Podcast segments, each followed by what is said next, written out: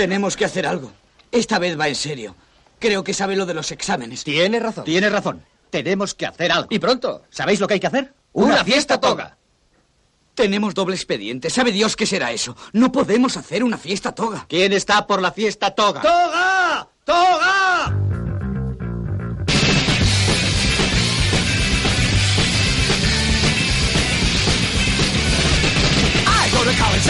So cool. I live in a dorm and show up at the pool. I join a ride club just to build an impression. I black out thinking it won't get me ahead. My ambition in life is to look good on paper. All I want is a slot in some big corporation. Belushi's my hero, I left and I ate him. My news of the world comes from Sports Illustrated. I'm proud of my trophy, find my inscription dance. Back the nose up the wall to impress all my friends. No, I'm not here to learn. I just want to get drunk and major in business and be taught how to fuck well win. Win. I always play to win. What a pity like a cog in the big express machine. At the terminal, terminal, crappy terminal, terminal, crappy terminal, terminal, terminal. They want to wait for kids who just smile all the time. In my center-fold world,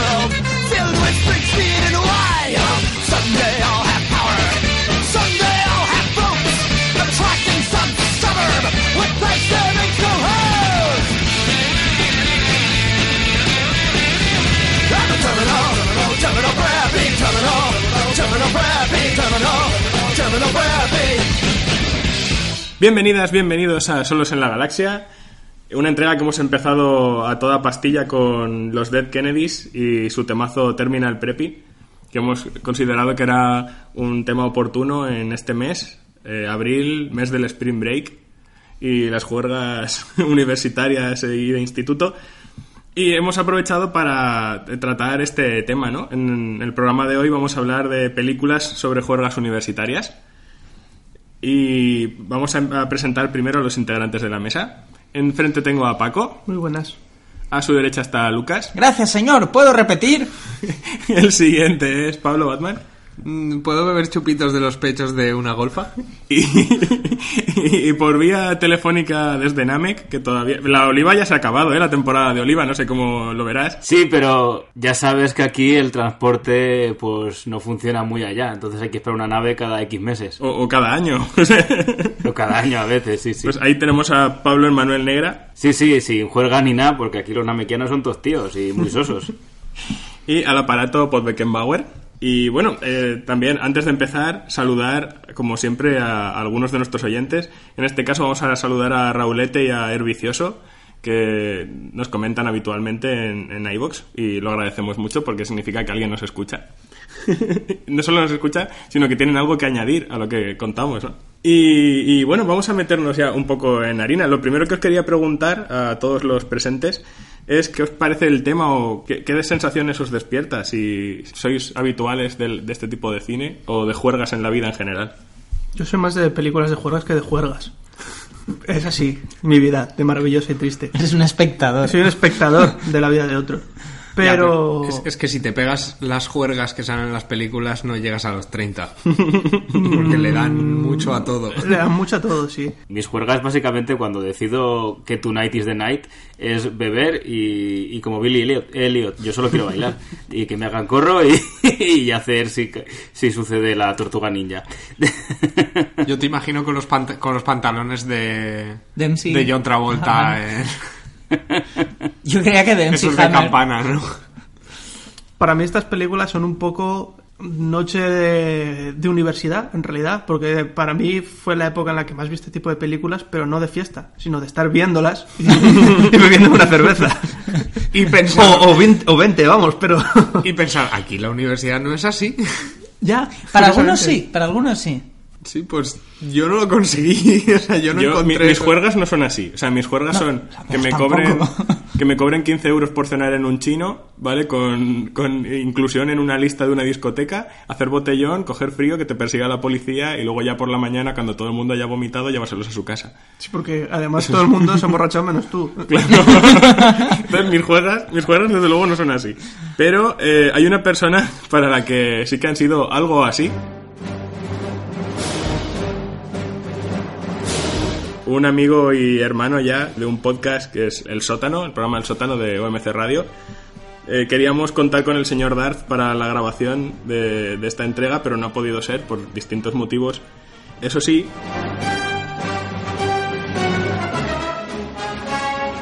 Eso sí, hemos sacado unos minutillos para hablar con él y, y esto es lo que, lo que nos ha contado. Porque vamos a empezar hablando, como no podía ser de otra forma, de Desmadre a la Americana, que es el máximo exponente dentro de este género, ¿no? Así que aquí os dejamos con el señor Darth.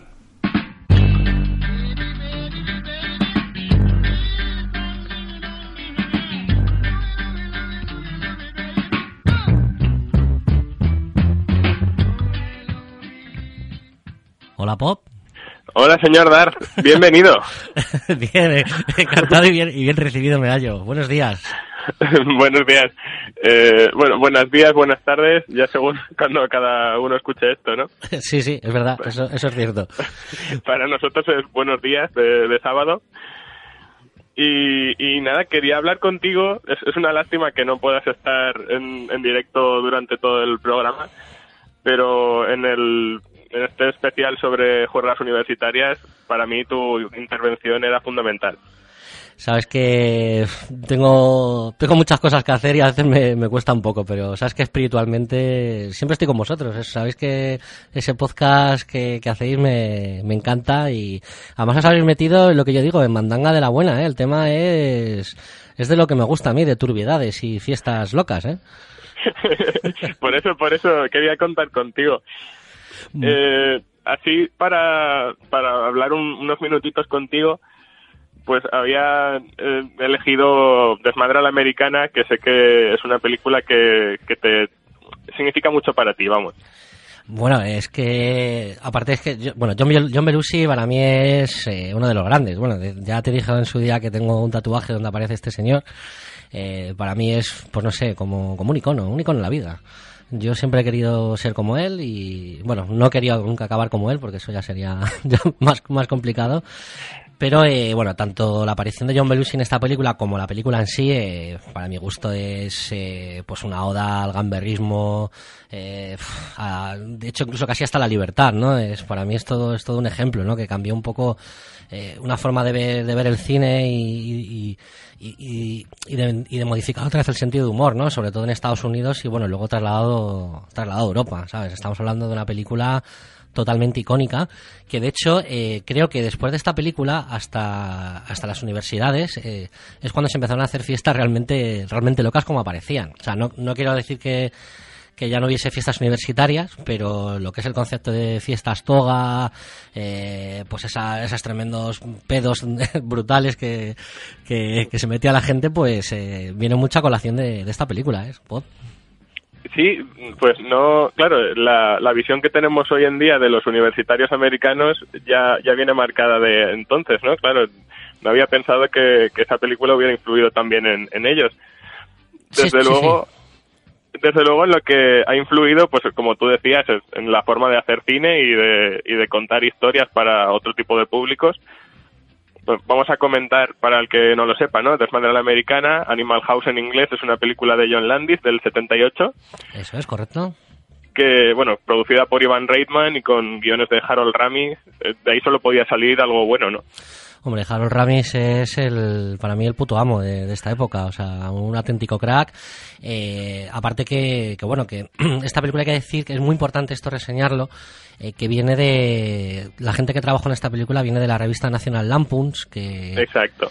que es un concepto muy importante. Yo creo que Saturday Night Live y National Lampoons eh, se puede decir que es, es, eh, los dos conceptos que cambiaron el, el cine en Estados Unidos y sobre todo la comedia. Eh, creo que Harold G trabajaba para National Lampoons en esta época y eh, él luego eh, con la producción eh, pues contrataron a gente de Saturday Night Live. Eso sí, voy a decir un apunte que no sé si lo sabes que Chevy Chase aquí les, les hizo un corte de mangas a, a esta película y no apareció. Fue un poquito de ¿Eh? sí, fue un poquito de rockstar y yo creo que es algo que luego que se, se tuvo que arrepentir. Y Harold G, por ejemplo, con el tema de John Belushi hizo mucho porque saliese. O sea, fue algo como totalmente indispensable, donde creo que el, hasta el guion lo escribió eh, para él. O sea, el personaje estaba totalmente concienciado, Harold G, que, que iba a ser para gran John Belushi. Mm. Eh, Es curioso, ¿no? Porque tú escuchas National Lampoon y enseguida, no sé, a mí me viene Chevy Chase a la cabeza, ¿no? Por, sí, sí, sí. por toda la saga posterior. Bueno, eh, no sé, en una época yo creo que mm, Chevy Chase creo que ya estaba un poco partiendo la pana en esta época. Eh, pues, eh, salían estas comedias ahí como muy locas ochenteras, esta que, que era una de una familia que se iba de vacaciones, que creo que también es de... que también el guion está escrito por gente de National Lampoons. Eh, pero yo creo que aquí, no sé, iría como un poco de estrella o tenía ahí un poco de... O sea, sin desmerecer a Chevy Chase, eh, que también es un actor que me gusta, me gusta bastante. Pero eh, por lo visto no, no entró al trapo. Pero, pero ni Chevy Chase ni, por ejemplo, Bill Murray. Bill Murray no aceptó tampoco trabajar en esta película, que creo que le hubiese venido como, como anillo al dedo, ¿no? Es muy, muy de ese concepto, ¿no? Sí, además en aquella época sí, sí que le hubiera supuesto un, un boost, un, un empujón ah, para lo que ya, ya era, ¿no? Por supuesto. Pero vamos, esta película para mí es demencial. O sea, de hecho, eh, te voy a hacer una pequeña confesión. Yo eh, y mis amigos hemos hecho bastantes fiestas toda a colación de esta película, ¿eh? O sea, y yo he acabado realmente borracho, tirado en el suelo, con- vestido con una toga y mm, con cerveza derramada y, y en condiciones bastante lamentables, ¿eh? Y por culpa de esta película, ¿eh? Te tengo que hacer una pregunta. Sí, cuéntame. ¿Qué había debajo de la toga? Pues había... ¿Cómo te lo explico? A ver, eh, pues dos pelotas y, y un bate. Bueno, un bate no, un, un pirulí, se puede decir. un bate, hombre, tú di un bate, como el de The Warriors. Pu- puede ser, sí, pero bueno, tampoco... No, es un poco de, de flipado ¿eh? con ese concepto. Bueno, pues eh, Animal House, eh, yo sé que la vais a reseñar, me imagino que la, la, la reseñaréis vosotros más en profundidad, ¿no? Eh, esta película, pero pero bueno, como no he podido participar en, en, el, en el podcast, eh, pues hombre, sí que me, me hacía mucha ilusión aparecer en vuestro programa y dejar un poco constancia.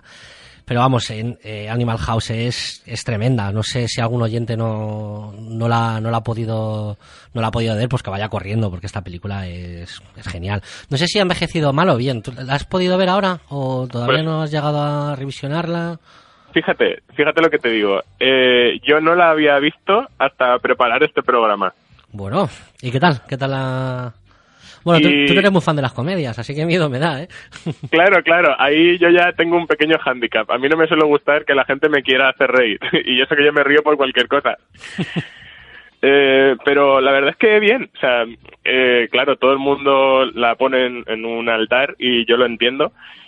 Entonces, siempre que vas con mucho hype, pues luego dices, bueno, está, está bien. ¿no? Eh, es una película pues basada en, en sketches. Entonces, hay algunos que, que me funcionan mejor y otros peor, ¿no? Claro, los de John Belushi arrasan todos. Es que yo, creo- yo creo que se come un poco todos los personajes, ¿no? Creo que, bueno, es Mm. que aparte yo creo que aquí y Granujas a todo ritmo, que son, que prácticamente, pues no es, creo que salió primero esta y luego Granujas a todo ritmo, si mal no recuerdo. Eh, es que es, es- es un personaje icónico. Bueno, de hecho él se hizo una, una auténtica estrella, ¿no? Eh, aunque es que se lo comía. Aparte es que él se comía de todo y, y creo que se puede ver muy bien en la, en la, en la película como aparecía John Belushi. Sí, sí. De hecho, si hubieran aparecido pues Chevy Chase o Bill Murray, como decíamos, o igual no hubiera sido tan icónica o, igual John Belushi no hubiera pegado ese pelotazo, ¿no?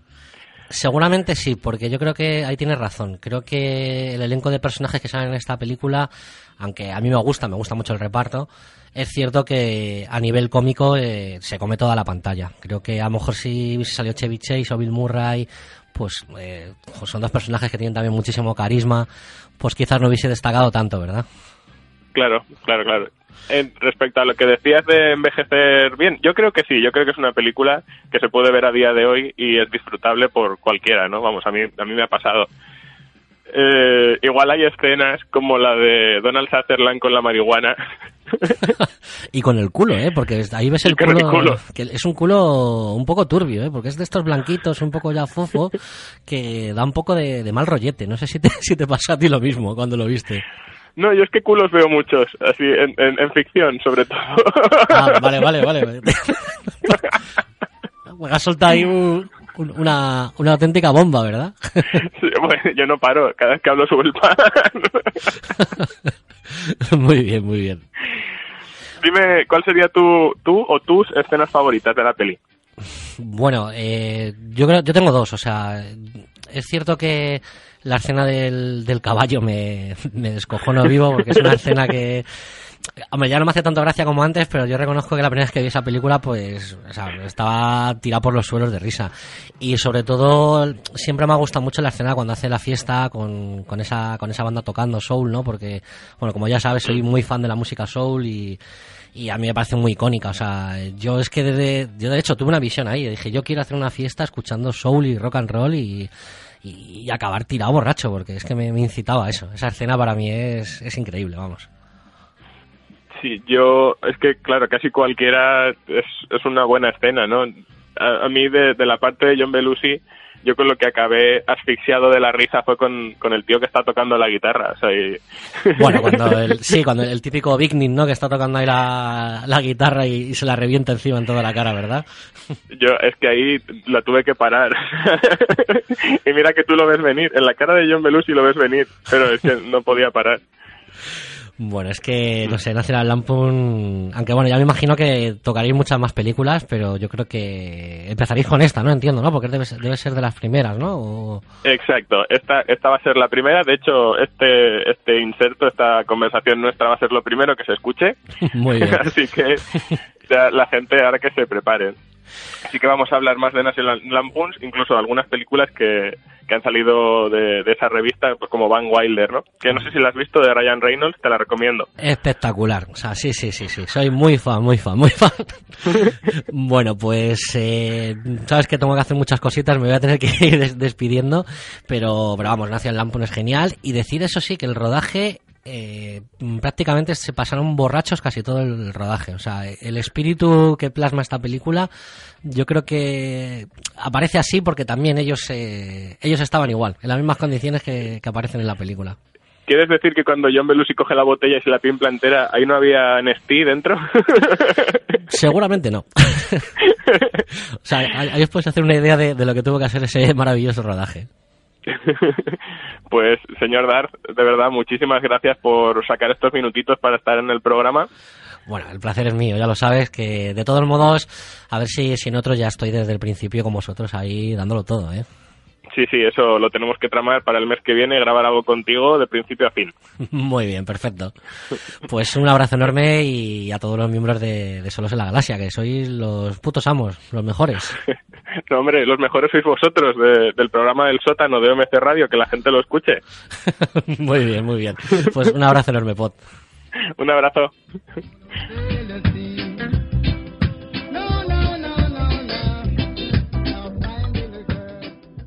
Que qué maravilla, te lo da como un paque, como un regalito ya envuelto con el lacito puesto y todo, ¿eh? El audio. Además nos ha dejado, pero es como Obi-Wan. Ahora es más poderoso de lo que era antes. No puedo sentirle. Es que se, se nota la profesionalidad. Sí, sí, ¿eh? sí, brutal. Un abrazo para el señor Darth. Y bueno, pues esta ha sido la pequeña conversación que hemos tenido esta misma mañana. Pablo Manuel Nera, ¿qué tienes que añadir a esto? Empezamos contigo. Bueno, pues a mí el género en general me he dado cuenta después de esto que me gusta más cuando tocan temas de instituto que de universidades, pero aún así, pues ver gen- gente pasándoselo bien y de juergas, pues es muy, muy divertido. Desde luego Animal House es fundacional, como ya ha dicho el señor Darth, y es, es que es indispensable en este tipo de, de cine. Desde luego John Belushi es una fuerza de la naturaleza, y aquí es un poco el, el factor caos, porque yo me imagino que no tiene que haber un guion. Es John, fes el puta, estamos grabando. Porque, eh, y aún así es, es magnífico todo lo que hace. Claramente, en teoría, no aporta nada a lo que es la trama de la película, pero creo que es lo puto mejor de, de la película. Y yo me quedo con la escena de, de él encima de unas escaleras, saltando para poder ver a la, a la tía cómo se cambia, encima rompiendo la cuarta pared y mirándote al espectador diciendo, tú también, ¿verdad? Claro que además tiene eh, con lo que decías de que es una fuerza de la naturaleza, en sí que se suele ver como tónica general en todas estas películas de juergas. Hay un argumento, un trasfondo, ¿vale? Y la gente está de juerga, pero detrás hay algo, al día siguiente tienen que hacer no sé qué, o... a- a- O no. bueno, Ya lo veremos, ya lo veremos. Normalmente la, la juerga es algo, digamos, que está por ahí accesorio o es el objetivo, pero siempre hay algo detrás. En esta película es sin más, o sea, totalmente despreocupado. No, no hay, no, no existe nada después de esa juerga. Es, Es, es un retrato costumbrista. No, no hay más que. Está, está Donald Sutherland como, como figura. Qué menudo hijo de puta, el personaje de Donald Sutherland. Y que, bueno, si hablamos de escenas favoritas, eh, yo con la que flipaba era con la de la cafetería, cuando se empieza a hinchar a comer, pero exagerado que dices, es que no estás disfrutando, hijo de puta, o sea, es todo metido solo toda la boca y como un hámster. ¿Tú crees que lo que se metía en la nata, en la boca era nata o merengue? Era merengue seguro. Era merengue seguro, sí, sí. Yo estoy convencido de que a John Belushi había una cámara enfocándole todo el rato y es, déjala, o sea, aquí graba lo que quieras porque se puede sacar oro con cualquier cosa que haga. Yo es que flipo con esa escena porque se mete una hamburguesa entera en la boca. O sea, Sí, yo, sí, eso- hace- Es brutal. yo generalmente soy de buen comer y, y desproporcionado a nivel físico. Sí, pero come, come como Homer Simpson, como un pavo, ¿sabes? No mastica. ahí- Yo con media hamburguesa ya tendría problemas. O sea, no sé. ¿Qué se habrá metido en la boca ese hombre? En la nariz más que en la boca. Sí. Lo que comentábamos antes de, de nuestras juergas, yo creo que todos hemos tenido un Bluto Blutarski. En nuestro interior. En- en- no, en, en nuestras vidas. Oh, sí. Tú y yo sabemos quién es nuestro Bluto Blutarski. Tú y yo lo sabemos, tenemos sí. claro. Pero, pero bueno, todos. eh, a ver, yo he tenido también algún momento que me he visto un poco identificado con, con el personaje de John Belushi de una manera un poco más eh, aislada. O sea, no en plan de que toda una etapa de mi vida ha sido así, pero sí que he tenido momentos. Yo he tenido totalmente momentos de ¡Se han llevado el bar! ¡Todo el puto bar! Pero sin duda, el momento que es que yo me identifico 100% es el de reventar la guitarra. Sobre todo por una, una, una etapa de mi vida que además era postuniversitaria, no universitaria, pero aún vivía bastante en el ambiente universitario. De que, bueno, yo, he vivido en muchos sitios, una vez que me echaron de Dagoba, y durante un tiempo estuve viviendo con, entre otras personas, dos lituanas que eran como un imán de, de gente rara, ¿vale? Porque había Bueno. una especie de, de aplicación, ¿vale? En su momento, no sé si había, que era como para quedar con gente, si tú eras extranjero, para enseñarte una ciudad y tal. Claro, eh, como todas las cosas de internet, al final eso era una aplicación de ligar. Claro. Y quizá ellas no lo sabían, pero yo veía que la gente que venía a casa lo sabía. Y la de veces que he ido yo al salón y había ahí un tío con un sombrero y una guitarra tocando versiones de los Beatles que está diciendo de mí, le voy a coger la puta guitarra y se la voy a hacer comer. Entonces, eh, hay momentos que dices, sí, totalmente. Yo esto lo he vivido y me identifico 100%. La universidad está llena de gilipollas y contra todo pronóstico, los gilipollas se hinchan a follar.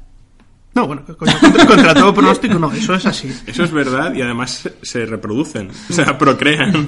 Recomendamos la película Idiocracia. Por supuesto. Desde aquí para que nos hagan un, un esquema de cómo funciona pues el- la teoría de la evolución, la tontería de la evolución aplicada a la sociedad moderna. Yo, si hablamos de, de escenas favoritas, como ya ha abierto el, el melón Pablo Batman, eh, yo... A mí no me llames melón, ¿eh? Eh, aparte de las que ya se han dicho, pues la escalera, la guitarra o, o el buffet, es que John Belushi es el amo. Yo tengo Bueno, aquí- yo creo que no es un buffet. O sea, No, yo creo que simplemente se vuelve loco. Bueno, el buffet de la cafetería, Sí, sí. o lo que sea, la barra esta del menú. Eh, a mí otra que, que me ha molado mucho es el, el- la comparativa cuando nombran a los nuevos miembros de las fraternidades. Cuando dice, a ti te llamaré Flounder, ¿vale? Y mientras tanto los otros ahí con el ritual, los azotes, ¿vale? Gracias, señor, puedo repetir. Exacto. Gracias, señor, puedo repetir.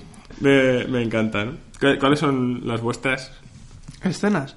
Hombre, yo ya te digo, entre la de la de se han llevado del bar y la de la guitarra, ahí eso es, es muy maravilloso. Pero hay otros momentos, es que, claro, la película tú lo has dicho bien, son un- es un poco de sketches.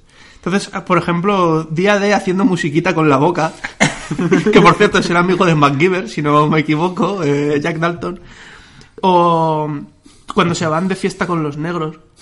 Porque claro, es que luego no te das cuenta al principio, pero luego dices, esto es una peli como de los 60. Y ahí es cuando ves que hay como, bueno, está el tema de la segregación ahí muy fuerte, pero toda esa escena está, está bastante chula. Yo mencionar una que no entendí, porque yo esa película la primera vez que la vi era bastante chaval. Eh, a, lo, a lo mejor era un preadolescente, pero yo siempre he sido un preadolescente pánfilo que no me enteraba muy bien de las cosas. Y hasta no verla de mayor, no la entendí del todo bien, que es cuando uno de los personajes, creo que era uno de los novatos, se enrolla con una tía y dentro del sujetador tiene un montón de papel higiénico. Y yo pensé, ¿y eso? ¿Por qué? Lo, ¿Por lo qué llevará será? por si... Y yo pensaba que es que era un chico, que era un travesti o algo. y que no tiene, no tiene pechos y por eso lleva el papel higiénico. Vaya, es- eso es más rebuscado. Yo te iba a decir que a lo mejor pensaste, mira, la chica estará resfriada y lleva ahí para sonarse el moco, No, por si yo, acaso. yo como, claro, luego se la veía es como que tiene muy poco pecho, ¿no? Y, y- y yo digo, pero si es una chica, no lo entiendo. Entonces, me costó hasta ser un poco más mayor decir, hay diferentes tallas de pecho. Hay unas que tienen más y otras que tienen menos, y hay algunas chicas que les gustaría tener más. Y el mundo se rige según la talla del sujetador. ¿eh? Pero, pero me, me dejó muy descolocado esa escena cuando la vi por primera vez. Mira, yo caigo ya. ¿Cuál es mi momento? La secuencia final de Y Bluto Blutarsky. Esa es la que iba a decir yo. Se Claro, hizo es, que senador. es- algo muy... eh, y luego ¿Qué se ha hecho ¿Cómo mil puede- o veces. sea, por un lado dices, ¿cómo puede ser? Pero por otro lado piensas, claro. Todos sabemos qué ocurrió con Bluto Blutarsky. Ah, Por cierto, aprovecho para decir que la primera vez que vi esa película, la vi después de ver una película en la que salía Jeff Goldblum vestido de Superman. No sé qué película es esa, pero si algún oyente sabe cuál es, por favor que me lo diga porque llevo años intentando averiguarlo. Y IMDB no has probado a ver. Es que no sé cómo buscar Jeff Goldblum vestido de Superman. No, no- no sabes cómo. Paciencia, métete en la filmografía de Jeff Goldblum y... Pero bueno, no sé, a mí es que es una película redonda de, de principio a fin. Es el Conan el Bárbaro de las películas universitarias. Es el estándar de oro Que que- por eso lo hemos cogido como la que primera dio del el programa. pistoletazo para un montón de películas, imitación de algunas buenas, muchas mm, bastante malas. Y luego sí, ha, se ha creado un género que se ha conservado en el tiempo. Y, y sí, se Sí, siguen haciendo ha, pelis. ha de tenido más, más recorrido que el género de bárbaros y ha dado mm, menos mierda en general. O sea, no ha habido ninguna película como, como Animal House, pero ha habido películas, bueno, con cierto nivel. No es como el género de bárbaros que está Conan y luego ya todas las demás. Es que lo comentábamos antes, muchas veces Animal House, que es cojonuda y no le quito nada, eclipsa a otras que son muy buenas. Y, y que sea un, claramente una, una copia o, un- o por lo menos un exploitation de- del éxito de esta película, pero oye, tienen su valor. Casi todas, bueno, muchas de ellas sacan cosas de, de Animal House, pues las, las fraternidades se llaman Delta, Omega, es que no sé qué. yo- eso es una cosa que, que también tengo la duda. ¿Eso es, lo ¿Será sacan de la película o es que es así? Porque es que es en todas las películas, quizá es que... No, no, yo creo que es que es así. que es que es así. Sí, es- eso es anterior a... Porque además hay, hay unos, hay unos eh, clichés que se repiten como en el cine de bárbaros, que es que están en prácticamente todas las películas, pero claro, con el cine de bárbaros intuyes que es copia de Conan o de ciertos clichés de la fantasía, pero es que aquí puede ser que sean clichés porque es típico de las universidades. Claro, es- eso para el final, para el cierre del programa, sí que tenía yo una pequeña lista para debatir de cosas de esas como los nombres de las fraternidades o el ponche. Es muy importante el tema ponche. Pablo Manuel. Sí, yo creo también que además de todo lo que decís es que eh, aparte del género de, de juergas, eh, Desmadre a la Americana yo creo que es clave en las carreras tanto de Seth Rogen, James Franco y toda esta tropa, porque todas sus películas no dejan de ser una versión de Desmadre a la Americana, así como han influido en películas tan dispares como pueden ser Deadpool o hasta eso undercover de, de Miley Cyrus. O sea, quiero decir, cada vez que... incluso, incluso, gracias a este tipo de películas, pues tenemos cosas como eh, La Hermandad Robot de Futurama o el capítulo de la Universidad de, de Homer. que Es el maldito de Canito, que es algo Sí. también muy Bueno. clásico, ¿no? Luego hablaremos de eso, ¿no? O Sí, sea, ver, yo, de- yo de- creo que ese capítulo merece. Hom- homenajes merece hablar de los Simpsons y de Futurama son muy, muy notables y de Pixar, pero ya eso ya hablaremos. Eh, antes de pasar a otro tema, eh, Pablo Manuel Negra ha dicho algo que, que es bastante importante y que Lucas y yo ya habíamos comentado.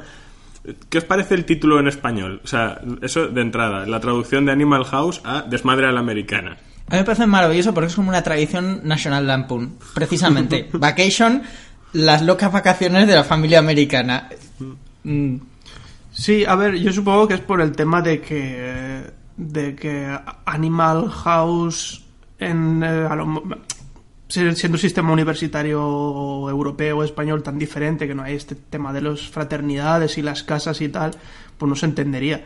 Pero sí que es verdad que en el género de películas universitarias hay una larga tradición de disparates de títulos. Claro, ahí quería ir porque en muchas, nos las, preparando este programa hemos visto que muchas nos las han vendido como películas de juergas universitarias Exacto. cuando realmente eran institutos, ¿no? Porque existe esa especie de cosa de, de, de- de- de lo que llaman los ingleses o, o los sí, los angloparlantes.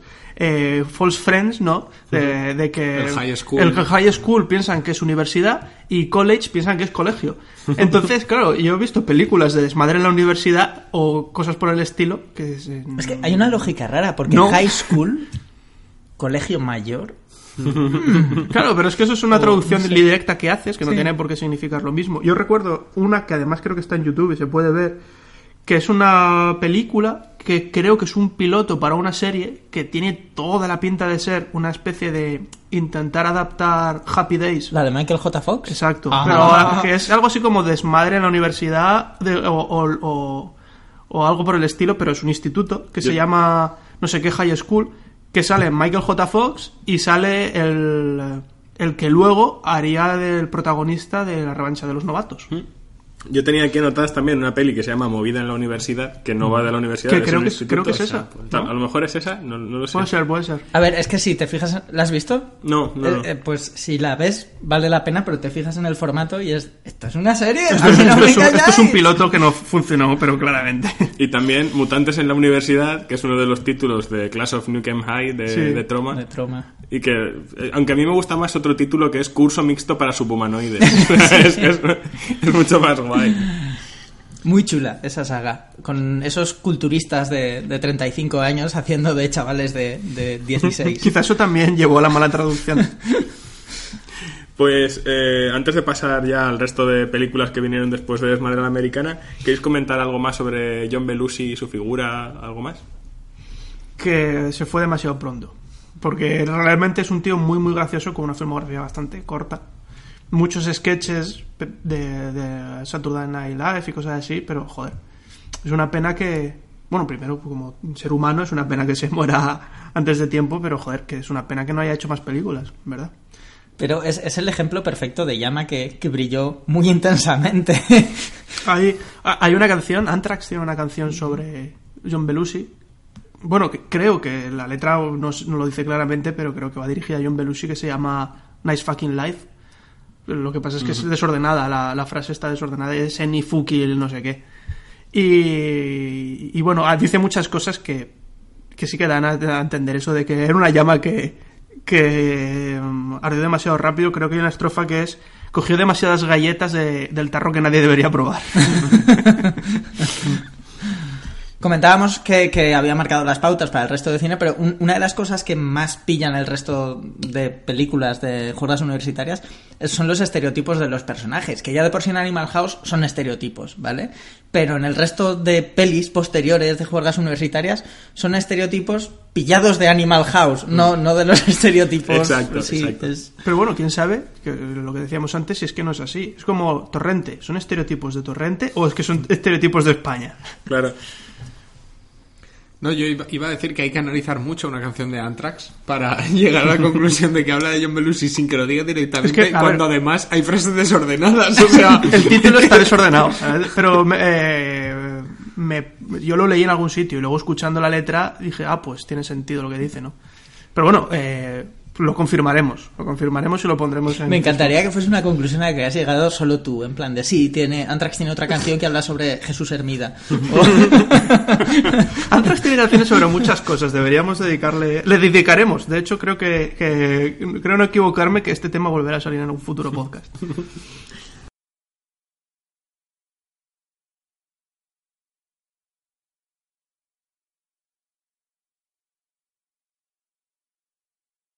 Sí que es una pena que, que, bueno, se fuera tan pronto porque era un hombre con un carisma y, la cámara adoraba a este señor.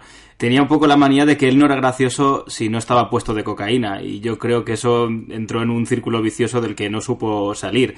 Pero bueno, de alguna manera, gracias a, a su muerte, pues John Landis parece ser que se relajó también con, con las drogas y, y Robin Williams y De Niro también dijeron, bueno, vamos a dejar esto un poco de lado. Y Carrie Fisher y Christopher Reeve creo que también Sí, eran sí, de ese exacto. grupito de colegas. Sí, sí, la verdad es que era una jornada de actores Cuánto talento. espectacular, ¿eh? cuánto talento que nunca sabremos si era por la coca o no. Claro, yo iba a decir que eso le pasaba a mucha gente. Richard Pryor también estaba súper paranoico con el tema de que si no iba puesto no, no era gracioso. Pero lo que pasa es que él no lo dejó. O sea, no. Richard Pryor no lo dejó. Pero claro, Richard Pryor hasta que pasó la enfermedad y tal, que ahí ya lo tuvo que dejar. O sea, que estuvo enfermo mucho tiempo y evidentemente dejó de tomar drogas porque si no... Sí, él, él además presumía de, haber mantenido En la secreto, economía sí, de, Colombia a flote durante muchos años él solo. Si alguien quiere ver lo, lo- lo intenso y gracioso que, que era John Belushi, la imitación que tiene de Joe Cocker es salvaje. Es, es como mejor que Joe Cocker. Buscarla si, si Saturday Night Live no la, no la ha quitado de YouTube, que suelen hacer eso a menudo. Es brutal, es, es muy chula. Y otra cosa que, que me acabas de recordar, sketches de Saturday Night Live con John Belushi. En uno de ellos está la mejor encarnación de los Vengadores que se ha visto nunca en metraje. Con John Belushi haciendo de Hulk. Exacto. Vale, pues dicho todo esto, vamos a poner una pequeña cancioncita para despedir a Desmadre a la Americana como se merece. No puede ser otra que Shout. Pero no os vayáis que ahora seguimos.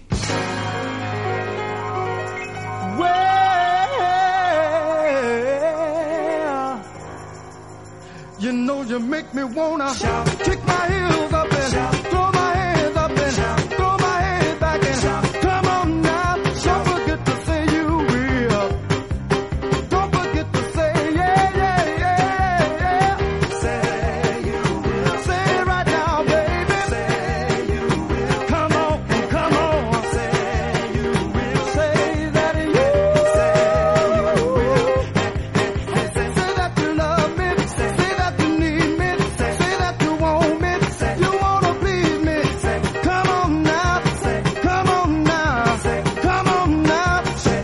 I still remember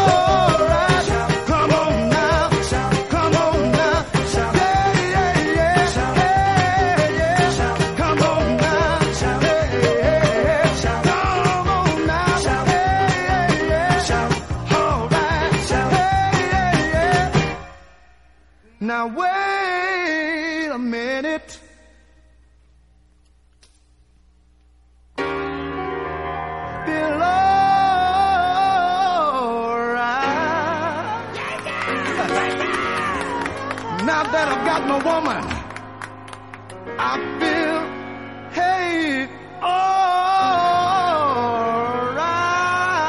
alright. You've been so good to me. Uh. You've been so good to me. Uh. You know you make me wanna lift my head up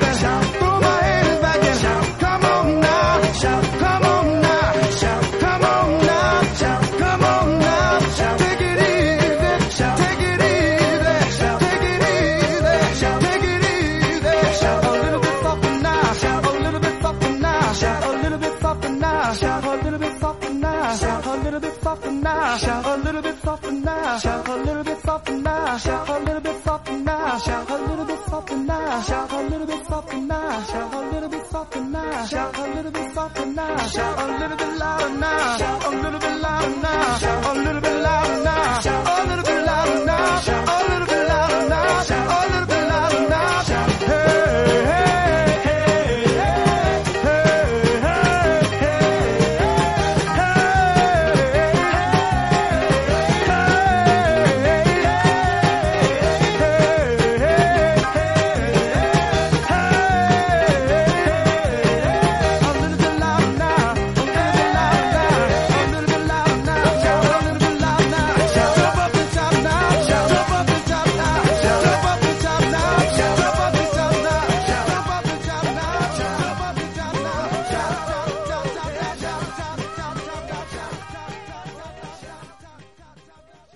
Pues ya estamos de vuelta y claro, eh, hablábamos antes de las películas que son plagios descarados de Desmadre a la Americana y una de ellas es, su título en castellano ya lo anticipa, Desmadre en la Universidad. Hmm. King Frat eh, en inglés, ¿no? del año 79. Aquí eh, Pablo Manuel Negra quería, quería turno de palabra porque tiene mucha bilis que soltar sobre esta peli. Adelante, Pablo Manuel Negra. Gracias, gracias. Es una película que he llegado a odiar durante los 10 minutos que me duró su visionado. Y es realmente vomitiva, es un plagio descarado a Animal House. De hecho, ya en español dijeron, mira, qué cojones, que la gente lo sepa. Hay un John Belushi wannabe muy fuerte y tiene además cero gracia la película. Yo la, encontré por YouTube y cuando llevaba 5 minutos de película le tuve que dar al, al 20 por para, para verla porque no, no aguantaba, me quería pegar un tiro. Eh, horrible, horrible. De hecho, no la terminé de ver y ya sabéis que muy pocas películas dejo sin ver. Bueno, yo, yo estoy bastante de acuerdo con Pablo Manuel Negra. Es una película puto terrible. Pero yo le he encontrado bastantes cosas que como, como curiosidad, es decir, como, como ver un, una especie de, de- de cadáver deformado, o sea, tiene su interés. El morbo de la... Claro, primero, o sea, lo primero que me llamó mi atención, el cartel. El cartel es un puto plagio Sí, sí, sí. total del cartel de Animal House. Hasta el cartel es idéntico. Luego tienes un personaje que es un eso, es un Bluto Blutaski del, del Chichinabo. Y eh, tienes algunas escenas que parece que intentan ir por ahí. Pero luego la película co- cobra su vida propia. Y su vida propia es como, como una vida llena de dolor y tormento. Con lo del concurso de pedos. y Porque todo eso. hay una escena larguísima de la película que es un concurso de pedos y no es más que gente tirándose pedos y la mitad de las veces es una tía sexy enseñando el culo en ropa interior y tal tirándose pedos. Pero el concepto del fartometer me parece genial. ¿Eso es algo valenciano? o? no, no del fartometer, del, del pedómetro. Pero luego, o sea, matan a como al decano de, un, de, ense- de enseñarle el culo, le causan la muerte. Tienen grandes escenas como, como, ¿sabes cuál es el secreto para beber mucho? Provocarte el vómito y empiezan Venga, a- amigo, ven, yo te ayudaré. a meterse el dedo en la boca para vomitar ahí en un restaurante. Eh, en la cocina en la cocina. Tienen la, la puta casa más desagradable. O sea, su casa, su, su fraternidad, no se molestaron ni buscar un sitio. Es como una especie de garaje que han decorado de alguna forma horrible en la que viven el Bluetooth Blutaski el Chichinabo, un señor de 40 años con pinta de nerd que tiene un plano de un tesoro que está estudiando ahí y que no sabes qué coño tiene que ver con la película hasta 30 segundos antes de acabar. Un, un indio alcohólico que estuvo en la guerra de Vietnam o la guerra de Corea o algo por el estilo. O sea, unos personajes totalmente jodidos. Hay una especie de relación ahí súper turbia con una muñeca hinchable. Que, que, por cierto, perdona, el indio habla rollo indio. Sí, O sea, rollo, yo sé, sé, no sé qué, tal. no. Y eh, todo con chistes en plan de super sal gruesa. Una película eh, en plan escatológica, machista, eh, con apología de, de, de un montón de cosas, de, de- de racismo. Luego hay un momento que hay una escena muy rara, porque han matado a, va, como el decano, porque le han enseñado el culo y eso le ha causado la muerte. Y están en el funeral y por joder, por joder aún más, deciden boicotear el, el- el funeral, los chavales estos de la universidad. Y, claro, eh, yo no sé qué habéis entendido vosotros los que habéis visto la película. Ahí lo que meten en el conducto de ventilación es marihuana, ¿verdad? Sí. Vale, Yo es creo que, que yo sí. lo, cuando está es tan mal hecha que cuando metieron esa especie de trozo de María, lo que pensé que se estaban quemando Bueno, una mierda. Es que yo creo, igual, eh, igual es, Es una, costo. es una placa, o sea, pero es que era una es especie de, de- Parecía un brazo gitano aquello. y yo pensaba que traían una mierda envuelta en papel de aluminio y le van a quemar para que diese peste. Pero en cuanto vi que la gente se empezaba a reír como loca, dije, vale, tiene que ser María. En Pero, el funeral. Es, mira, esa escena no mal, porque el está todo caso- el mundo descojonándose en el funeral. pero es que eso no va así, es que eso es el gas del Joker. Ya. Se vuelven locos, se empiezan a reírse y a matarse unos a otros. No tiene ninguna clase de sentido. O sea, es, es- yo creo que es lo más bajo del barril en este género que yo ya he visto, es- es el fondo del barril. Yo creo que esa película claramente es una enatelación al terrorismo. Sí. es eh, la versión de bajo presupuesto, bueno, y mal hecha, pero bajo presupuesto de Desmadre en la Universidad, y perdón, de Desmadre en la Americana, y eso que Desmadre en la Americana ya era una película barata, porque lo estaba mirando antes y costó como 3 millones de dólares, que, Bueno, para la época sería un presupuesto medio Sí, bajo, o las sea, bastante bajo. de, de John Landis son de muy bajo presupuesto. El Y- monstruo de las bananas es un tío con un traje de mono haciendo gilipollas por ahí, John Landis con la cámara detrás. Kentucky Fried Movie o Amazon Women from the Moon son lo mismo. pero ahí les veo un poco más de...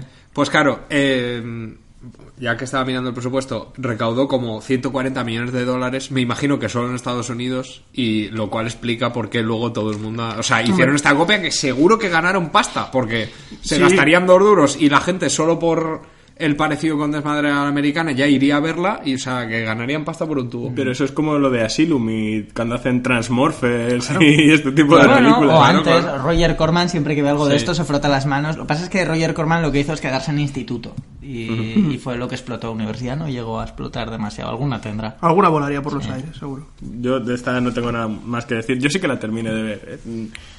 Eh, pues Sí, está, sí, yo también. Yo como, entera, sí. como decía Pablo Manuel, está en YouTube entera en castellano. Y, y es eso, es alguien vio Desmadre la Americana y dijo, yo esto lo sé hacer. Lo que pasa No. es... pero, pero no, Pero no. el resultado fue que no. Lo que pasa es que yo, eh, aquí por lo menos en mis anotaciones, desde esta que es el 79, no sé, yo ya me iría al 84 a The Party Animal. No, no he encontrado ninguna película de universidad entre medias, ¿no? No sé, yo, yo tengo que agradeceros. Bueno, diría que tengo que agradeceros el no haberla visto porque me recomendasteis no verla, pero prácticamente me lo habéis impedido. Y ahora con estos comentarios, no A me ver, dan ganas de no, verla. Yo, yo en serio lo digo, es una película mala de cojones, pero vamos a ver. Se, se puede ver, es como el Star Wars turco, que es una, es una cosa que no sé si es, es atroz, pero tiene su interés de lo mala que es. Entonces, si la ves y mientras estás haciendo otra cosa y te quedas con, los, con lo chunga que es la película, como testimonio puede estar bien verla. Ese sí, no esperes reírte mucho con la película ni, ni disfrutar de ella como película, pero como curiosidad y bizarrismo puede estar bien. Vale, pregunta. Mm. ¿Mejor o peor que Shift Naim 6? Dios, mucho mejor que Shuf Naim 6. Vale. Ya hablaremos algún día de la saga de Polo de Limón, también conocida como Shuf Naim. Súper conocida. Como Cuando, cuando hagamos este, este programa de universidades pero de instituto tendremos que tratar la saga de películas de instituto israelí por excelencia, Polo de Limón. Porque Lucas y yo hemos visto cada cosa que, madre mía. Eh, sí quería hacer un comentario. eh, ha, ha comentado Paco que esta película era muy machista. Bueno, que has dicho que era eh, machista y escatológica.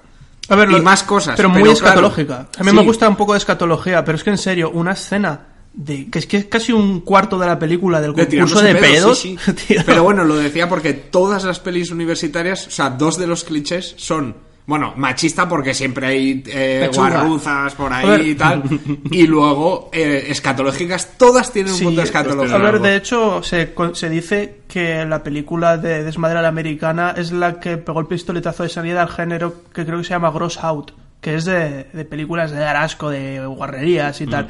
Lo que pasa es que yo veo un matiz, tanto en una cosa como en la otra. Por ejemplo, lo escatológico puede estar bien, y de hecho a mí me hacen muchísimas risas las cosas escatológicas, no, no, a- no nos vamos a engañar. Pero es que realmente cuando es de vamos a poner a tías en bragas tirándose pedos durante 15 minutos, es como, pues esto a mí me sobrepasa. No es que me dé asco, es que digo, pero esto es, ¿qué mierda es? Y luego lo del rollo machista, por ejemplo, eh, en todas estas pelis universitarias siempre está ahí, porque normalmente los personajes femeninos están para enseñar las tetas. Claro. Y dices, pero bueno, pasa un poco Pero también en las casi pelis de las películas americanas también, Claro, o sea, sí, bueno. en general. Pero dices que es una cosa que, bueno, vale, lo entiendes, es el tipo de película que vas a ver y dices, vale. Pero es que en esta película tienen la- un, un diálogo entero con la muñeca hinchable diciendo, esto es mejor que las mujeres de verdad porque no habla, no se queja, no te da por culo, Sí, esto sí. está aquí, te O sea, la puedes follar. Sí, estoy totalmente de acuerdo contigo en que es machista y es muy escatológica. Hmm. Solo era el, el apunte de que en todas estas En todas películas hay- hay un poco de eso. Sí, sí, yo, yo estoy de acuerdo y yo eso es algo que, a ver, lo del, lo del machismo no lo disfruto, pero el rollo de este, de- del rollo de estas películas, que es de, bueno, de muchas tetas y tal, sí que lo disfruto porque es una cosa bastante inocente. Pero es como la cerveza, te puedes tomar 3, 4 cervezas y está bien, pero si te tomas 20, estás Claro, muy sí. mal. Pues con esta película es... Está borderline y en esta peli se pasan tres puntos. sí. Es que te hace sentir sucio, la ves y dices, ah, necesito ducharme. Bueno, pues eh, pasamos a, a la década de los 80 ya. Comentaba de Party Animal porque me parece que está un poco en la misma liga de presupuesto que, que King Frat, pero es muy divertida, a mí por lo menos me, me lo parece. Yo no sé qué pensar de esa película. Tiene atisbos de genialidad. Podría ser una peli muy buena. Sin embargo... O sea, yo voy a comentar la premisa, ¿no? Sí, la sí, premisa de. Party Animal, el protagonista Pondo Sinatra, es un joven de Alabama con una camiseta con la bandera confederada en el pecho que llega a la universidad a los 26 años porque repitió unos cuantos cursos en el instituto. Ojo, llega a la universidad en un camión de nabos y se cae. y, y llega virgen a la universidad, ¿no? Entonces para él es un problema, sobre todo porque las universidades tal cual están representadas en esa película son como, no sé, eh, como marinador, ¿vale? Donde todos los universitarios son jóvenes atléticos y tías macizorras teniendo sexo continuamente. Tal cual está representada en la película de la universidad. O sea, en absoluto. Porque no hay ni un ápice. Hay una escena en una clase y poco más. Es su llegada a la universidad y luego, bueno, la, la ajetreada vida sexual de su compañero de cuarto. que es un gran personaje. Y, y no sé, es que a, a mí sobre todo eso me, me, me moló, que la- esa visión ¿no? de la universidad, que es lo que él ve desde su virginidad sureña. Y la verdad es que la película es muy, muy loca. O sea, si a la, si a la anterior le achacábamos que era un plagio, bueno, muchas más cosas, pero que era un plagio literal, hay que decir que esta película es universitaria, pero no tiene nada que ver con ninguna de las otras películas universitarias que yo haya visto. Es una cosa experimental, bizarra, tiene momentos que parece que es como un documental, un falso documental, porque hablan a cámara los personajes Sí. y relatan momentos. Luego tiene momentos que claramente no son un documental, sino que es la propia película. La historia es totalmente desquiciante y hay un momento que deriva hacia la ciencia ficción. o sea, gran mitad de la película no tiene nada que ver con lo que pasa después. Hay mm, pornos of core. Es que. Pornos of core, o sea, es lo que... Cine de autor, hay todo. Es, es- es una película muy, muy, muy, muy rara. Y seguro que hay gente que la ve y lo sufre un montón, porque es que también tiene un ritmo muy raro, mucho montaje musical, muy extraño y muy largo, escenas que ya te digo que son surrealistas. La- lo que tú dices, Pote, que parece una especie de la universidad esa, parece, sé, una especie de, de- de jardín de las delicias raro. Hay una escena que está el puto compañero de piso como en su cuarto, sentado en un sofá como si fuese el, el puto rey Conan, y de repente se abren unas cortinas y hay dos tías como medio desnudas pintadas de oro, como con purpurina, haciendo ahí una especie de baile sexual extraño. Y dices, ¿qué cojones estoy viendo? Y es cuando le dice, tío, llama antes de entrar. ¿no? Tiene personajes muy buenos también, como el, el- su, a ver, su compañero de habitación es, es este tío que es un triunfador y siempre está pues con dos chicas en la cama o lo que sea, hablando con él mientras, Mientras se consejos y todo. sí. Y, y él tiene un maestro y, y Pondo es tan negado para todo El que le lleva a ver a su maestro. Y su maestro es, es algo así como el, el, el bedel de la universidad, es Willy el de mantenimiento. Sí, sí, o sea, además esa escena donde le revela los secretos de, de la masculinidad. oh, hound dog gonna eat that pussy. Es que es genial. Solo la película es, es un poco lo mismo que la anterior, pero de otra forma distinta. Yo recomiendo su visionado, aunque solo sea por ver lo jodidamente rara que es la película. O sea, desde el nombre del personaje, Pondo Sinatra, que no sé qué coño es eso. Los testimonios Los- de sí, los sí, yo conocí a. Pondo. Pondo Sí, es sí. nombre de perro, ¿no? ¿Pondo? A mí me suena... Es que... Como de la dama y el vagabundo. ¿cómo No, no, eso lo dices por eh, 101 dálmatas. Pongo y perdidas Ah, sí, eso, 101 eso, sí. Pero de todas formas en la peli algo hay con animales.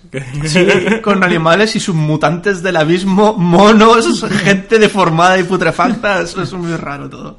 Eh, es posible que esté en YouTube en versión original, sin subtítulos, eso sí. Pero yo, desde luego, eh, es una película de las más what the fuck que he visto en los últimos años, eso no lo puedo negar. De todos modos, en, en el año 84 tenemos dos titanes que son los albóndigas en remojo o Up the Creek y la revancha de los novatos. Otra buena traducción.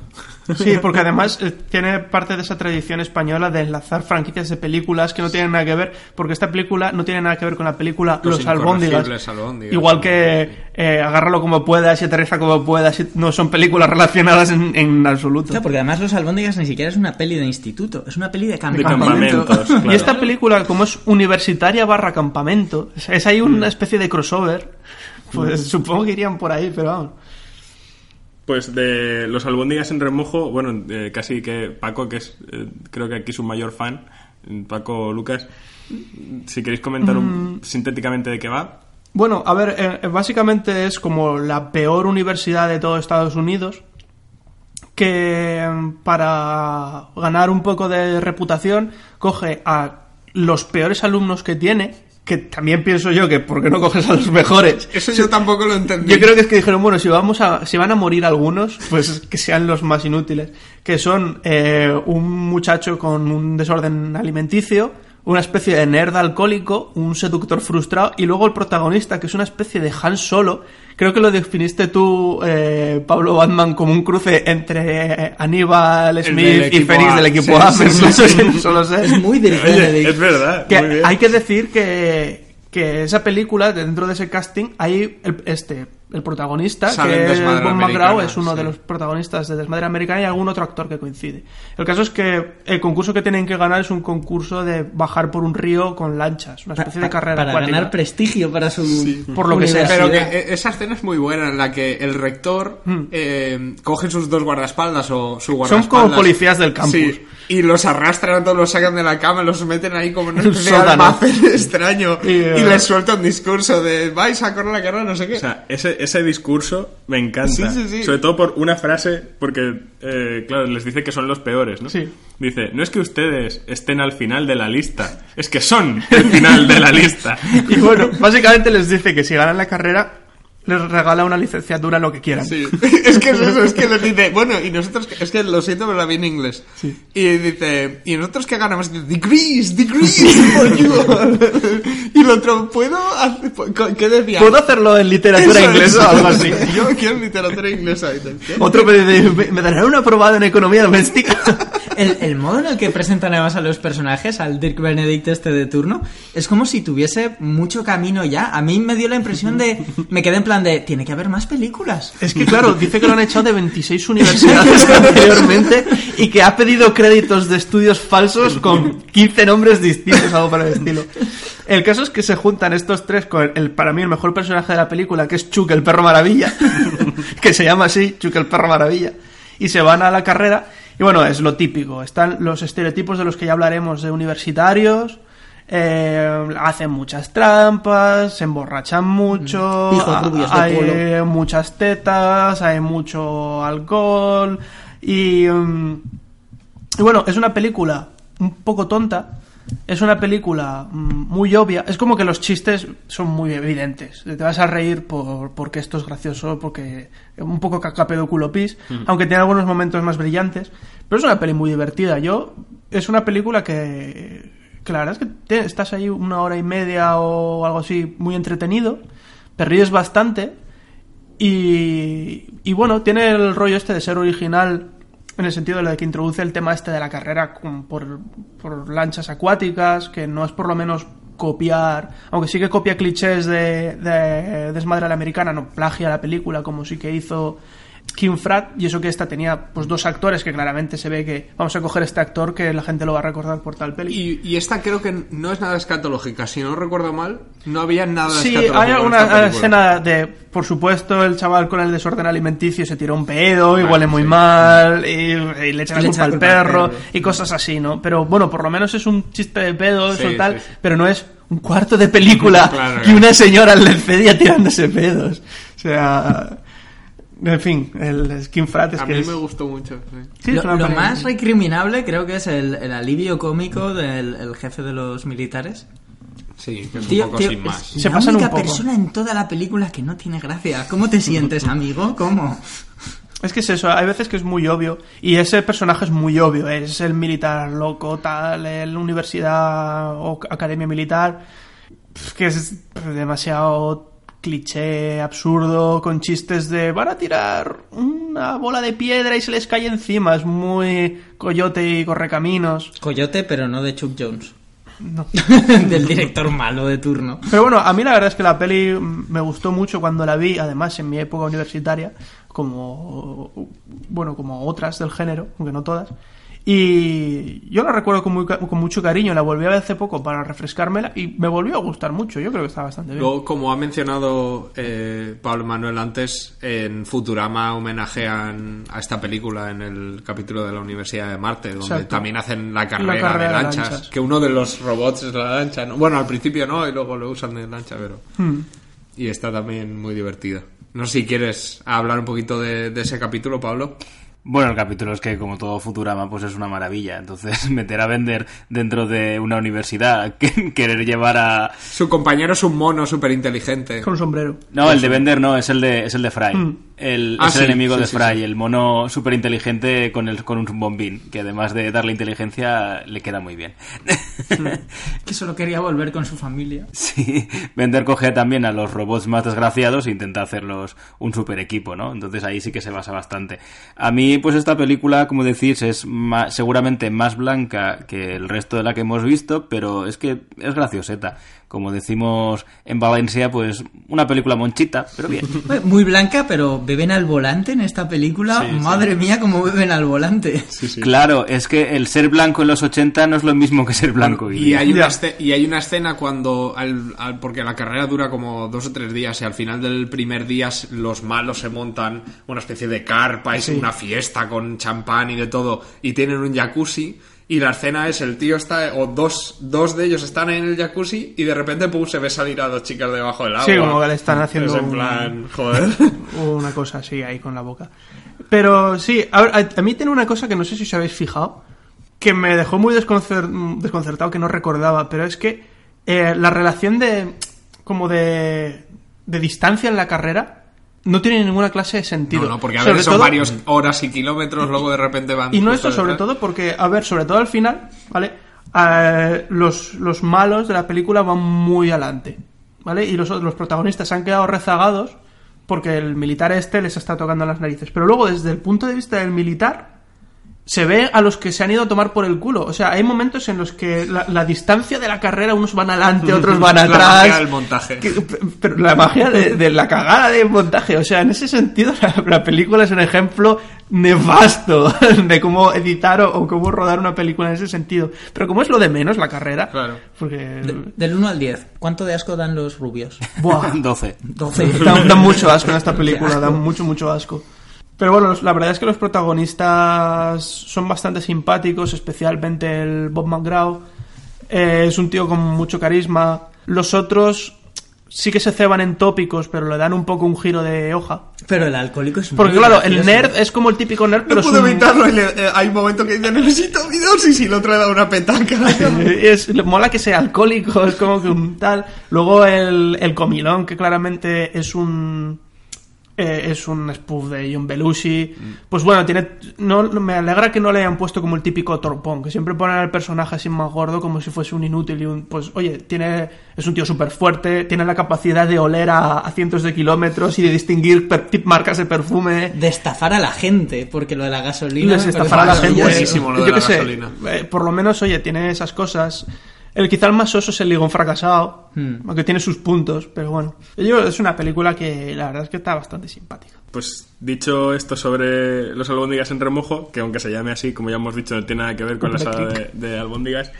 Eh, la otra que comentaba antes es la revancha de los novatos, que yo, a ver, si tengo que elegir entre las dos me quedo con la revancha, pero porque Que es muy buena para también. mí tiene muchos elementos, tiene No. demasiados elementos. Es muy grande y es mucho más mítica. Ha tenido un peso a nivel de cultura popular mucho más grande del que os podéis imaginar en un primer momento. Claro que aquí la tradujeron como novatos, pues porque no Nerd. existía la, la figura esa del nerd o del friki que hay ahora, pero. ¿Cómo que no? Gilis. Sí, los Simpsons, Así es pero- como se tradujo en Los Simpsons, que Pero también. bueno, que es la revancha de los nerds. De hecho, a día de hoy sigue sin haber una definición clara para el público español con el geek, nerd, freak, geek. O sea, mm, se hace todo el mundo mucho lío. Yo es que diría que es empollón la traducción. La traducción al castellano yo siempre hubiera dicho que es empollón, pero bueno. Lo que pasa es que meten en el grupo de los nerds, meten a uno que no es nada empollón, que es su nexo con la realidad. Sos un rarito. Que es el, Pelotilla. el- el- el borracho este, ¿no? El, el outsider. Es el que hacía del señor Viola en la serie de Luz de Luna. Sí, sí, sí, muy bien. A ver, la revancha de los novatos, la verdad es que a mí me sorprendió porque no sabía nada de ella cuando empecé a verla. Y bueno, eh, protagonizada por Robert Carradine. Vamos a, Y- vamos a escuchar la canción de la revancha de los novatos en este podcast, Pot. Venga, la vamos a escuchar ahora mismo. Gracias, gracias. Es que me gusta mucho.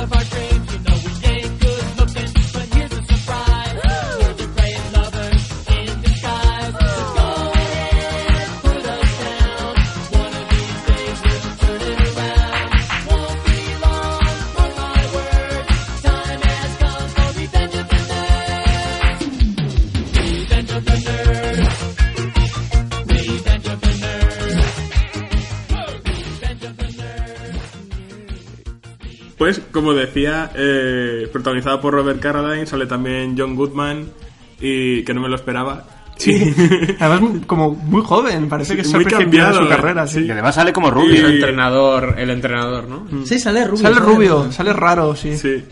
Y bueno, para mí Bernie Casey, que es el secundario negro de, de los mejores. Lástima que no haya tenido una carrera de cine que le haga justicia, pero como secundario, oye, Bernie Casey, que es el profesor de historia de Billy Ted.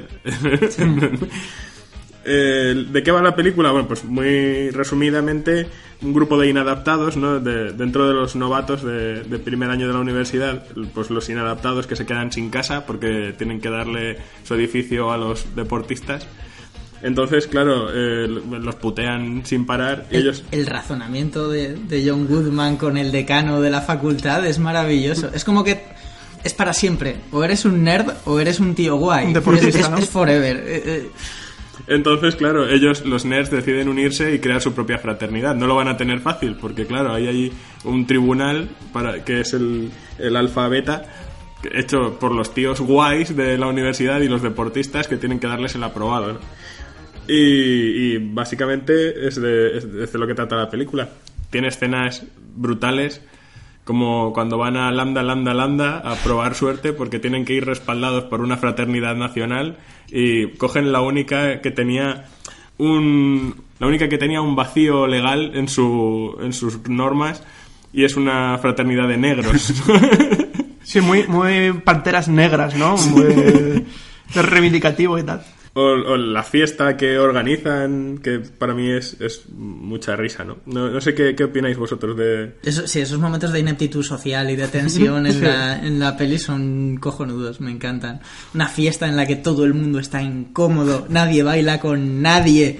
Además está Landa, Landa, Landa, los dos representantes de Landa para mm, Rodeados de, de los chicos más blancos que has visto nunca. y ninguna chica. Ninguna chica. Cuando llegan las chicas es aún peor. Bueno, pero luego, luego mejora. es- Sí, sí, todo mejora con marihuana, es una de las enseñanzas de la película. Y la otra, que los frikis follamos mejor porque vemos más guarrería. eso ya Eso se- es, se a mí es una, la semilla. una frase que a mí me fascina de la película, de los deportistas solo piensan en deporte, los novatos solo pensamos en sexo. A ver, esta película tiene una cosa muy rara y que a mí me incomodó mucho. Y es que, bueno, le- les. No recuerdo exactamente, les putean de alguna manera a los, eh, los- las chicas de la hermandad. Hay una hermandad que es solo de chicas, ¿no? Y, y les Le- hacen no sé qué puta. Sí, les dicen Las- que van a... pais. Sí, Pais, eh, las bueno, pi, ¿no? sí. Les dicen que van a quedar Eso y es. luego no Les van y encima plantón y les, les hacen ahí una putada con Les sus, llenan- sus novios los deportistas. Y les Pues- llenan la casa de cerdos. de cerdos. Eso es. Bueno, pues su manera de vengarse es, como son los nerds, pues llenan la casa de la hermandad de las chicas, las PIS, o las PIs, de, de cámaras. Y se pasan una noche entera espiándolas a través de las cámaras. Entonces tienes un montón de escenas de, de tetas, de culos, de, de felpudillos, o sea, de... pelo, pelo de ahí. Exacto, pelo de ahí. Pero, pero no se conforman con eso. Entran en casa y les roban la ropa interior Sí, sí, o algo así. pero que era es muy incómodo porque es como, esto que estás haciendo es un delito muy grave, no es para tomárselo a risa, pero bueno. Ya, eh, eso es otra cosa que, que pasa también con la época. Que eso hoy en día en una película no, no, no se podría hacer porque, a ver, claramente es, es muy grave hacer eso. Pero son malas. Bueno, claro que coger a dos chavales y tirarlos a... de Esto es de otra película que luego hablaremos, pero coger a dos chavales y tirarlos a, a un corral de cerdos también es un delito muy grave porque puedes Claro. morir. Pero, pero bueno, qué decir. Mm, que las, la- este tipo de novatadas así súper pesadas, Sí. yo iría a juicio en muchas de ellas. Sí, es, es probable. Y muchas han ido a juicio Y- en la realidad. Claro, claro. Es todo fruto de otra época. Claro, pero que llega un momento que una cosa es una broma o una broma pesada y a veces es, esto es una agresión o es un Claro, intento de asesinato. Yo o entiendo sea, a Pablo Batman porque te las intentan pintar malas, malas para intentar justificarlo, pero casi que la venganza mm, es, es un poco demasiado. Sí, eso es una escena un poquillo de, de mal gusto, sobre todo porque está ahí para enseñar tetas en la película y, y, y felpudillos y tal, ¿no? Pero bueno, Bueno, Calles Salvajes nos, nos enseñó que se puede hacer mejor. Sí, Calle Salvaje nos enseñó que se puede hacer mejor y con más gusto, ¿vale? Porque por lo menos no es una Sí. especie de violación de la, de la intimidad y tal. Pero si ves la película como fruto de su tiempo y no te la tomas en serio, luego por lo menos ves que no es como en la película de Frank King, que tiene unos discursos misógenos que lo flipas. Esta, pues es una cosa un poco machista, un poco de mal gusto y, y tal, pero por lo menos tiene su momento redentor, que sí luego hacen migas con algunas de las chicas de ahí, sí que ves que las chicas Ojo. al fin y al cabo eran un poco cabronas, no sé. Ojo, su momento redentor. Es una violación. Es una violación. Es una violación, eso Sí, es verdad. Violación muy a saco. Hay que, hay que decir que es una violación. sí. Consentida No, pero a no. posteriori. Claro, pero no, no, creo que no es violación porque él se descubre antes de... No, no, no. es después. No, no recordaba ese detalle, pero sí es verdad, eh, es, una, es una violación en toda Y, y regla. después es cuando ella le dice, bueno, sigue. Pero- Sí, sí. Pero por, pero por ejemplo, eso lo hacen con. Bueno, lo hacen con las pijas estas que eran más malas, pero luego con la fraternidad de lo otro, de las otras chicas y tal. Pues son unas chicas que se llevan muy bien con ellas, y hay mucho colegueo, y hay una relación muy igual entre los personajes masculinos y los femeninos. Pero sí, desde luego, la película tiene un par de momentos de, tío, esto. No, esto está muy mal. Pero qué divertida es, maldita Sí, sea. qué divertida es. Qué chulo es Sí, el, sí, está el- muy guay. el padre de- del protagonista. El padre del granjero de Babe. Es James Cromwell, que es el, el- el granjero de Babe, que todos pensamos que es británico, porque es el granjero de Babe, pero no, es un actor americano. Pablo Manuel, ¿algo que decir? Nada, sobre todo que es muy divertida porque crea unos personajes eh, bastante bien escritos y que, bueno, puedes llegar a, a entenderlos y por lo menos vemos la visión de la universidad desde el otro lado, que no se suele ver tan a menudo. Hombre, es que los tienen como no sé cuántas semanas durmiendo en el gimnasio de... En, en K3 ahí con la gente jugando a baloncesto al lado, dándoles balonazos. ¿Qué personajes más raros? El tío que es, se come los mocos, el niño superdotado, el asiático, el, es, es- Por cierto, no estoy seguro, lo tendríamos que comprobar, pero creo que el niño superdotado sale en el videoclip de Hot for Teacher de Van Halen. Me parece que es el mismo niño, pero no pondría la mano en el fuego. Pues no lo sé, yo lo que iba a decir, así como anotación, es que Matt Salinger, el Capitán América de los 90 de Albert Pyun, es uno de los miembros del tribunal de Alfa Beta. Joder.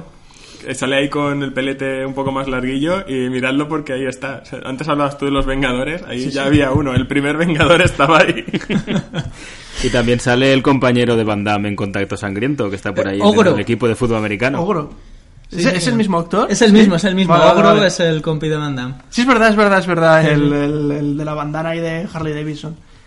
Pues a mí una cosa que, que me llama la atención de esta película es que es el, como el nuevo estándar hasta cierto punto. O sea, si la primera de Animal House era la que había marcado el, el cliché de película universitaria, luego esta es la otra película universitaria.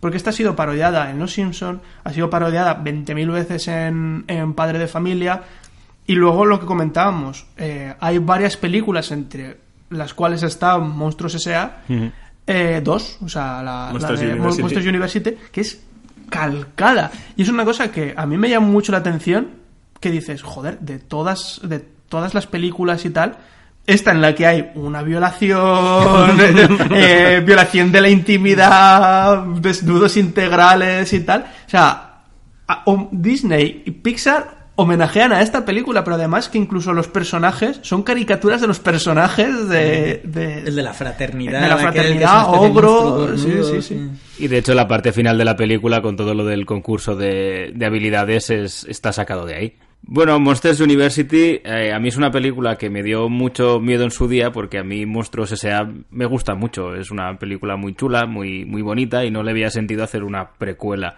a, esto, ¿no?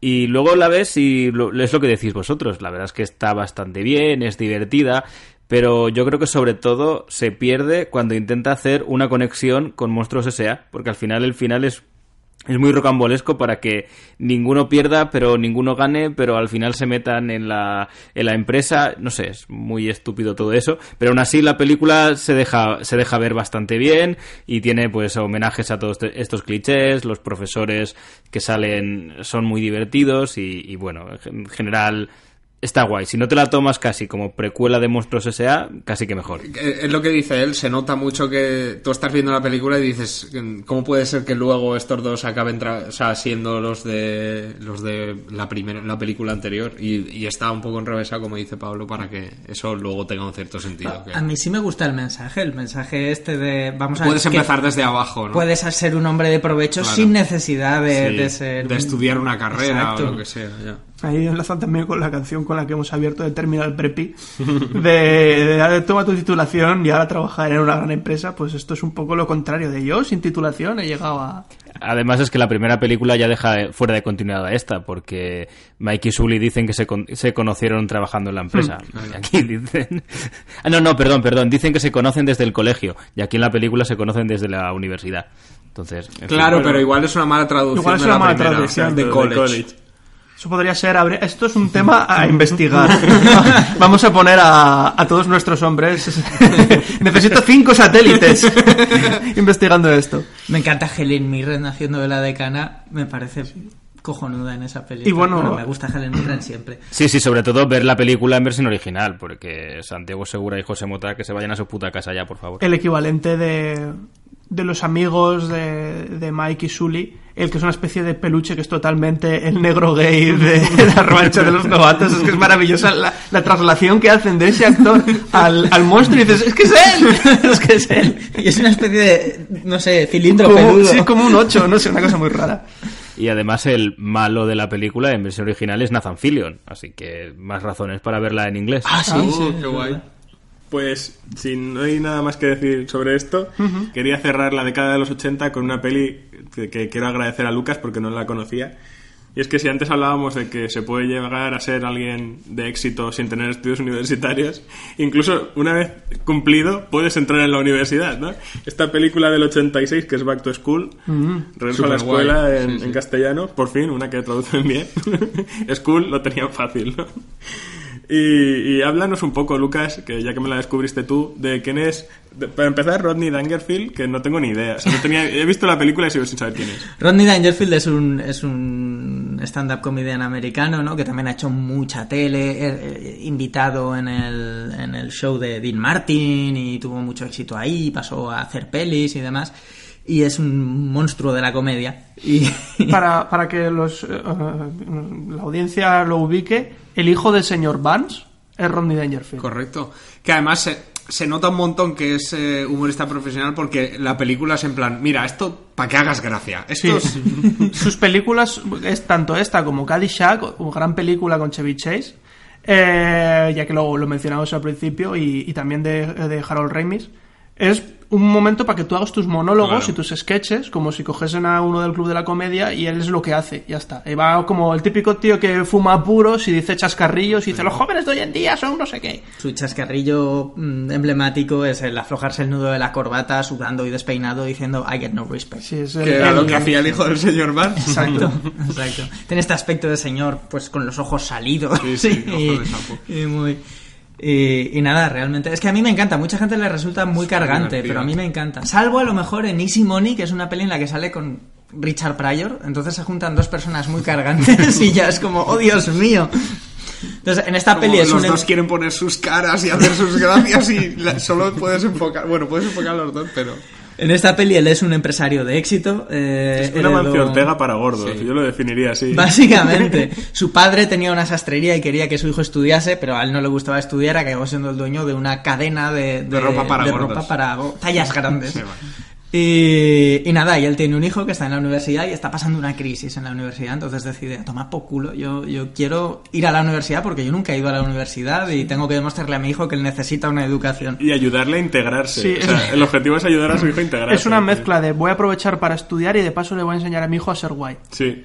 Y claro, el padre llega ahí con un montón de dinero y les, eh, pues, les tunea la habitación, compra a los profesores para que le aprueben y tal.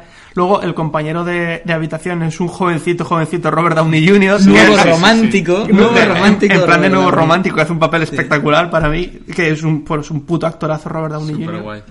Bueno, ahí no sé si está actuando mucho. Bueno, es un actorazo interpretándose a sí mismo. Yo creo que ahí está cabalgando el tigre blanco. ¿eh? Sí, Es, que es eso, mola porque eres millonario y entonces llega allí, yo que sé, el primer día llega a, a la, a la librería y dice, bueno, a ver, los libros no sé qué. ¡Bah! ¡Libros gratis para todos!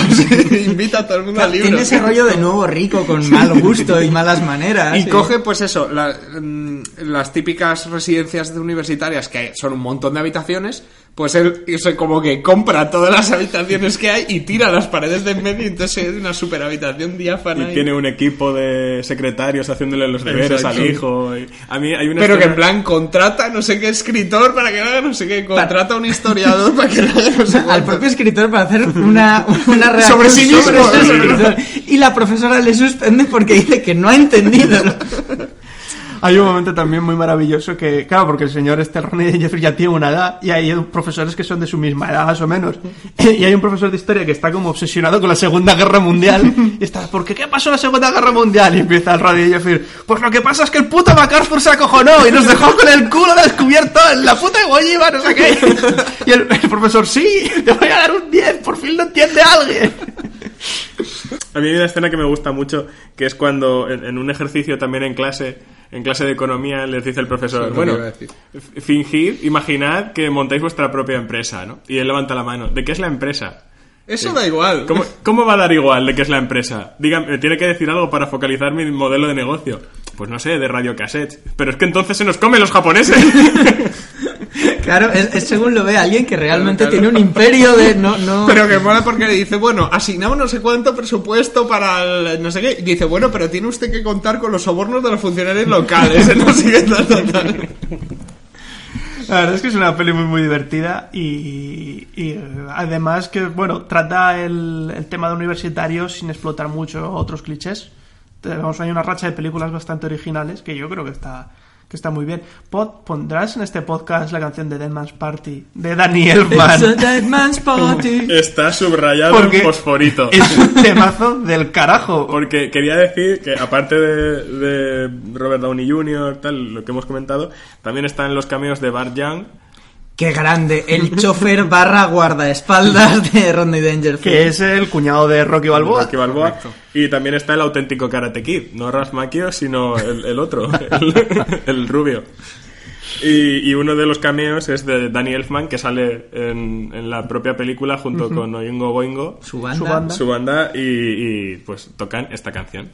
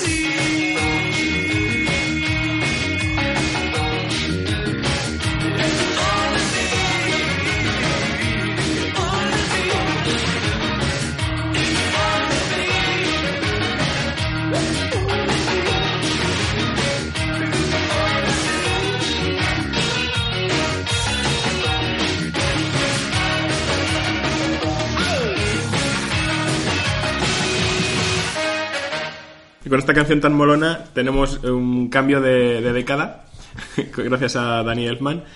Y, y la siguiente película que, que quería comentarnos, en este caso Paco, era... Era PCU, que no sé si es una película que se tradujese al castellano. Yo, no la he podido encontrar nada más que en un blog ruso y, y me dio problemas. El señor que el único señor que la tenía no se conectaba en torrent y Yo la vi en YouTube. Está en YouTube, una calidad espantosa, pero yo la vi en YouTube en, en versión original.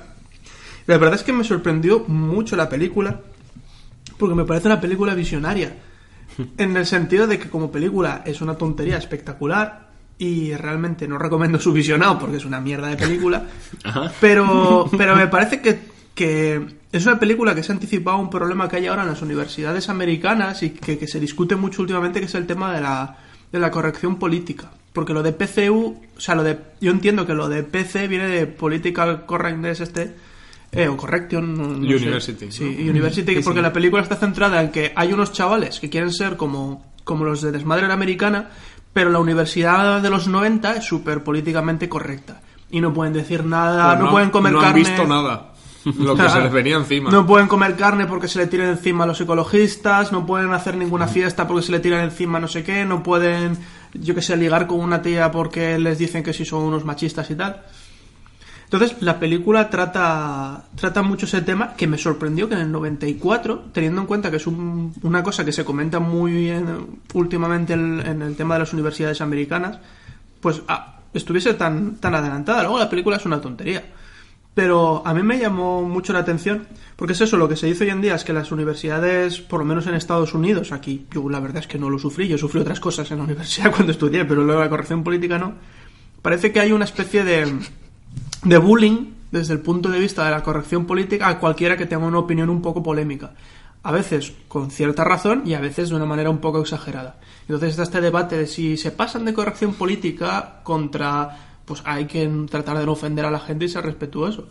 Y yo la verdad es que lo veo bastante interesante porque yo es una cosa que le he dado muchas vueltas últimamente al, tema de, em, por un lado, pasarse de corrección política es como centrarse en cuatro ideas comunes que todo el mundo acepta y negarse a cualquier idea, o sea, lo de ir cogiéndosela con papel de fumar. Pero luego, por otra parte, hay mucha gente que se escuda en ir en contra de la corrección política para poder seguir siendo racistas, homófobos, machistas o lo que sea y no, coño, y, y no dar la oportunidad de que la sociedad evolucione un poco. Quiero hacer o seguir haciendo chistes con enanos como Areva, ¿no? Entonces, bueno, me, yo- me, me pareció muy interesante en el sentido de... Pero que tienen de malo los chistes con enanos. Pues que a lo mejor no le sientan mal. O, a, no, o a lo mejor no le sientan mal. Por eso es un debate que Mira, me parece aquí en el centro de Es Valencia. una broma, pero yo defiendo que uno haga chistes de lo que le dé la gana. eh, Mm. Y ya está. O sea, a mí sí. me parece bien, pero claro, si los chistes empiezan a ser eh, pues eh, realmente ofensivos hacia alguien, pues a lo mejor puedes decir, no, ojo, cuidado. Puedes hacerlos, pero Pero es un Córtate. chiste. O sea, siempre vas a ofender a alguien. Con cualquier chiste. No, protocolo Ricky Gervais. Tú puedes hacer humor con todo. O sea, Claro, con lo que quieras. Con cáncer, con raza, con, con inclinaciones sexuales, con lo lo, que hacía Eddie gana. Murphy hablando de, de sidosos y de, de maricas se me va a no caer sé la qué. pichula. Bueno, hasta hace nada, hace, hace poco Ignatius decía ya, es- ya se pueden hacer chistes sobre el 11M o todavía, o todavía Claro, no. pero es que yo estoy de acuerdo con eso, con que, con que está bien romper la corrección política, pero también hay veces que dices, bueno, joder, mm, también está bien que la sociedad evolucione un poco y hay algunas cosas que dejen de ser objetivo constante de chiste y de burla, ¿no? Por eso yo no digo ni, ni por una cosa ni por otra, la película me parece que plantea un debate interesante. Ahora bien, la película es una tontería. Pero bueno, me, me me llamó mucho la atención porque no me esperaba ni para nada que, vamos, ni de coña que tratase ese tema. No, no sé si te acuerdas, pero tú y yo tuvimos un momento muy PCU, muy gracioso con nuestro Bluto Blutarsky particular, llamémoslo señor U.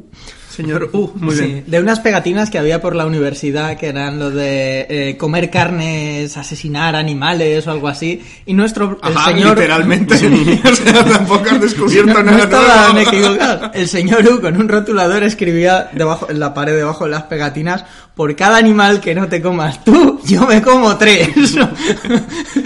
y, y- muy gracioso. Pero bueno, sí, no sé. Es, es simplemente anotar que me llamó mucho la atención esa película por eso, pero vamos. Aparte de eso, es muy grunge. La universidad es totalmente. La fraternidad en la que están estos es como un parking, de- es un parque de skaters, que es algo que no, no entiendo. En fin. Yo lo único que quería decir sobre los enanos es que aquí en el centro de Valencia hay un señor enano de mediana edad que fuma puros que son más grandes que él. Quiere decir, no puede ser que alguien se ría y le siente mal. No puede ser. Ese enano es el mejor enano que he visto en mi vida. Y yo. Casi más dwarf que Midget, ¿eh? Que sí, es un poco mitológico ya. Es un poco eh, primo de Balín, ¿no? Ya que hablamos de enanos, eh, an- antiguamente en Irlanda Existían los leprechauns. No, no, existía la tradición de en los pubs eh, jugar al lanzamiento de enano. ¿vale? Entonces vestían a un enano como con un traje de velcro o algo así, no sé cómo lo hacían, y jugaban a lanzarlo contra una pared. Eso lo hacían en la peli del lobo de Wall Street. Sí. Pues eso Lo lo hacían igual, sí, antiguamente en Irlanda, en los pubs. Donde había un enano, claro, y los medios. Sí, por cierto, el lobo de Wall Street también sería muy deudora de todo este tipo de cine. Hmm. Tiene un poco ahí. Sí, es el Wall Street U. Pues la siguiente ya en los 2000 como hemos comentado antes con el señor Darth, eh, yo quería hablar de Van Wilder, que es una película que a, a Lucas le parece detestable, entonces te doy turno.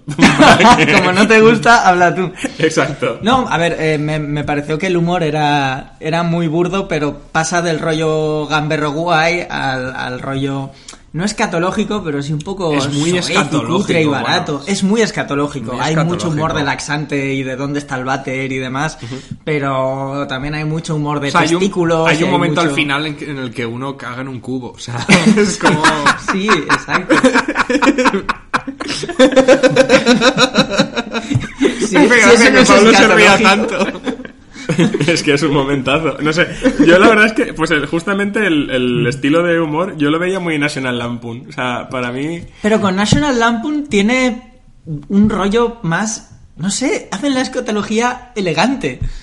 Esto queda un poco, no sé. No sé, es que- no sé, por comentar un Por poco... mí se pasa, o sea, se pasa en el tema escatológico, pero la peli sí que me pareció divertida. A ver, si te gusta Ryan tenía- Reynolds te claro. va a encantar, pero a mí no me cae excesivamente bien. Creo que es un buen tío, pero no, no, no. Ahí Pablo Manuel Negra ahora enseguida tendrá algo que decir al respecto. Eh, por poner un poco en situación a la gente, pues Van Wilder, pues protagonizado por Ryan Reynolds, que es un chaval que lleva 7 u 8 años en la universidad. Bueno, es un actor que interpreta a un chaval que lleva bueno, años yo creo que es autobiográfico. no, yo quiero creerlo. Y, y, claro, es el más conocido porque organiza unas fiestas del copón, todo el mundo, eh, tío, ¿qué pasa? Y le tienen ahí como en un pedestal. Eh, pero por eh, diversas cuestiones entre la normativa de la universidad y, y su padre, que por cierto, el, el padre de Ryan Reynolds en la peli es el personaje de Up the Creek, el Fénix de este de Hacendado. Ah, sí, Sí, Bob es él, es él. Y el- en Desmadre a la Americana, en el juicio, es el de la chaqueta esta de cuadros, el, el que habla en el Eso juicio. es como el pro- uno de los protagonistas. ¿ves? Exacto. Pues la cuestión es que tiene que dejar la universidad, entonces todo el, toda la película va sobre cómo va a conseguir dinero, porque al final con dinero lo puede arreglar todo, eh, cómo va a conseguir el dinero que necesita para poder seguir y terminar la, carrera, ¿no? Y, y no sé, a mí es que es una peli que me parece muy guay. El sentido, a mí ya os sabéis que a mí las comedias no me gustan.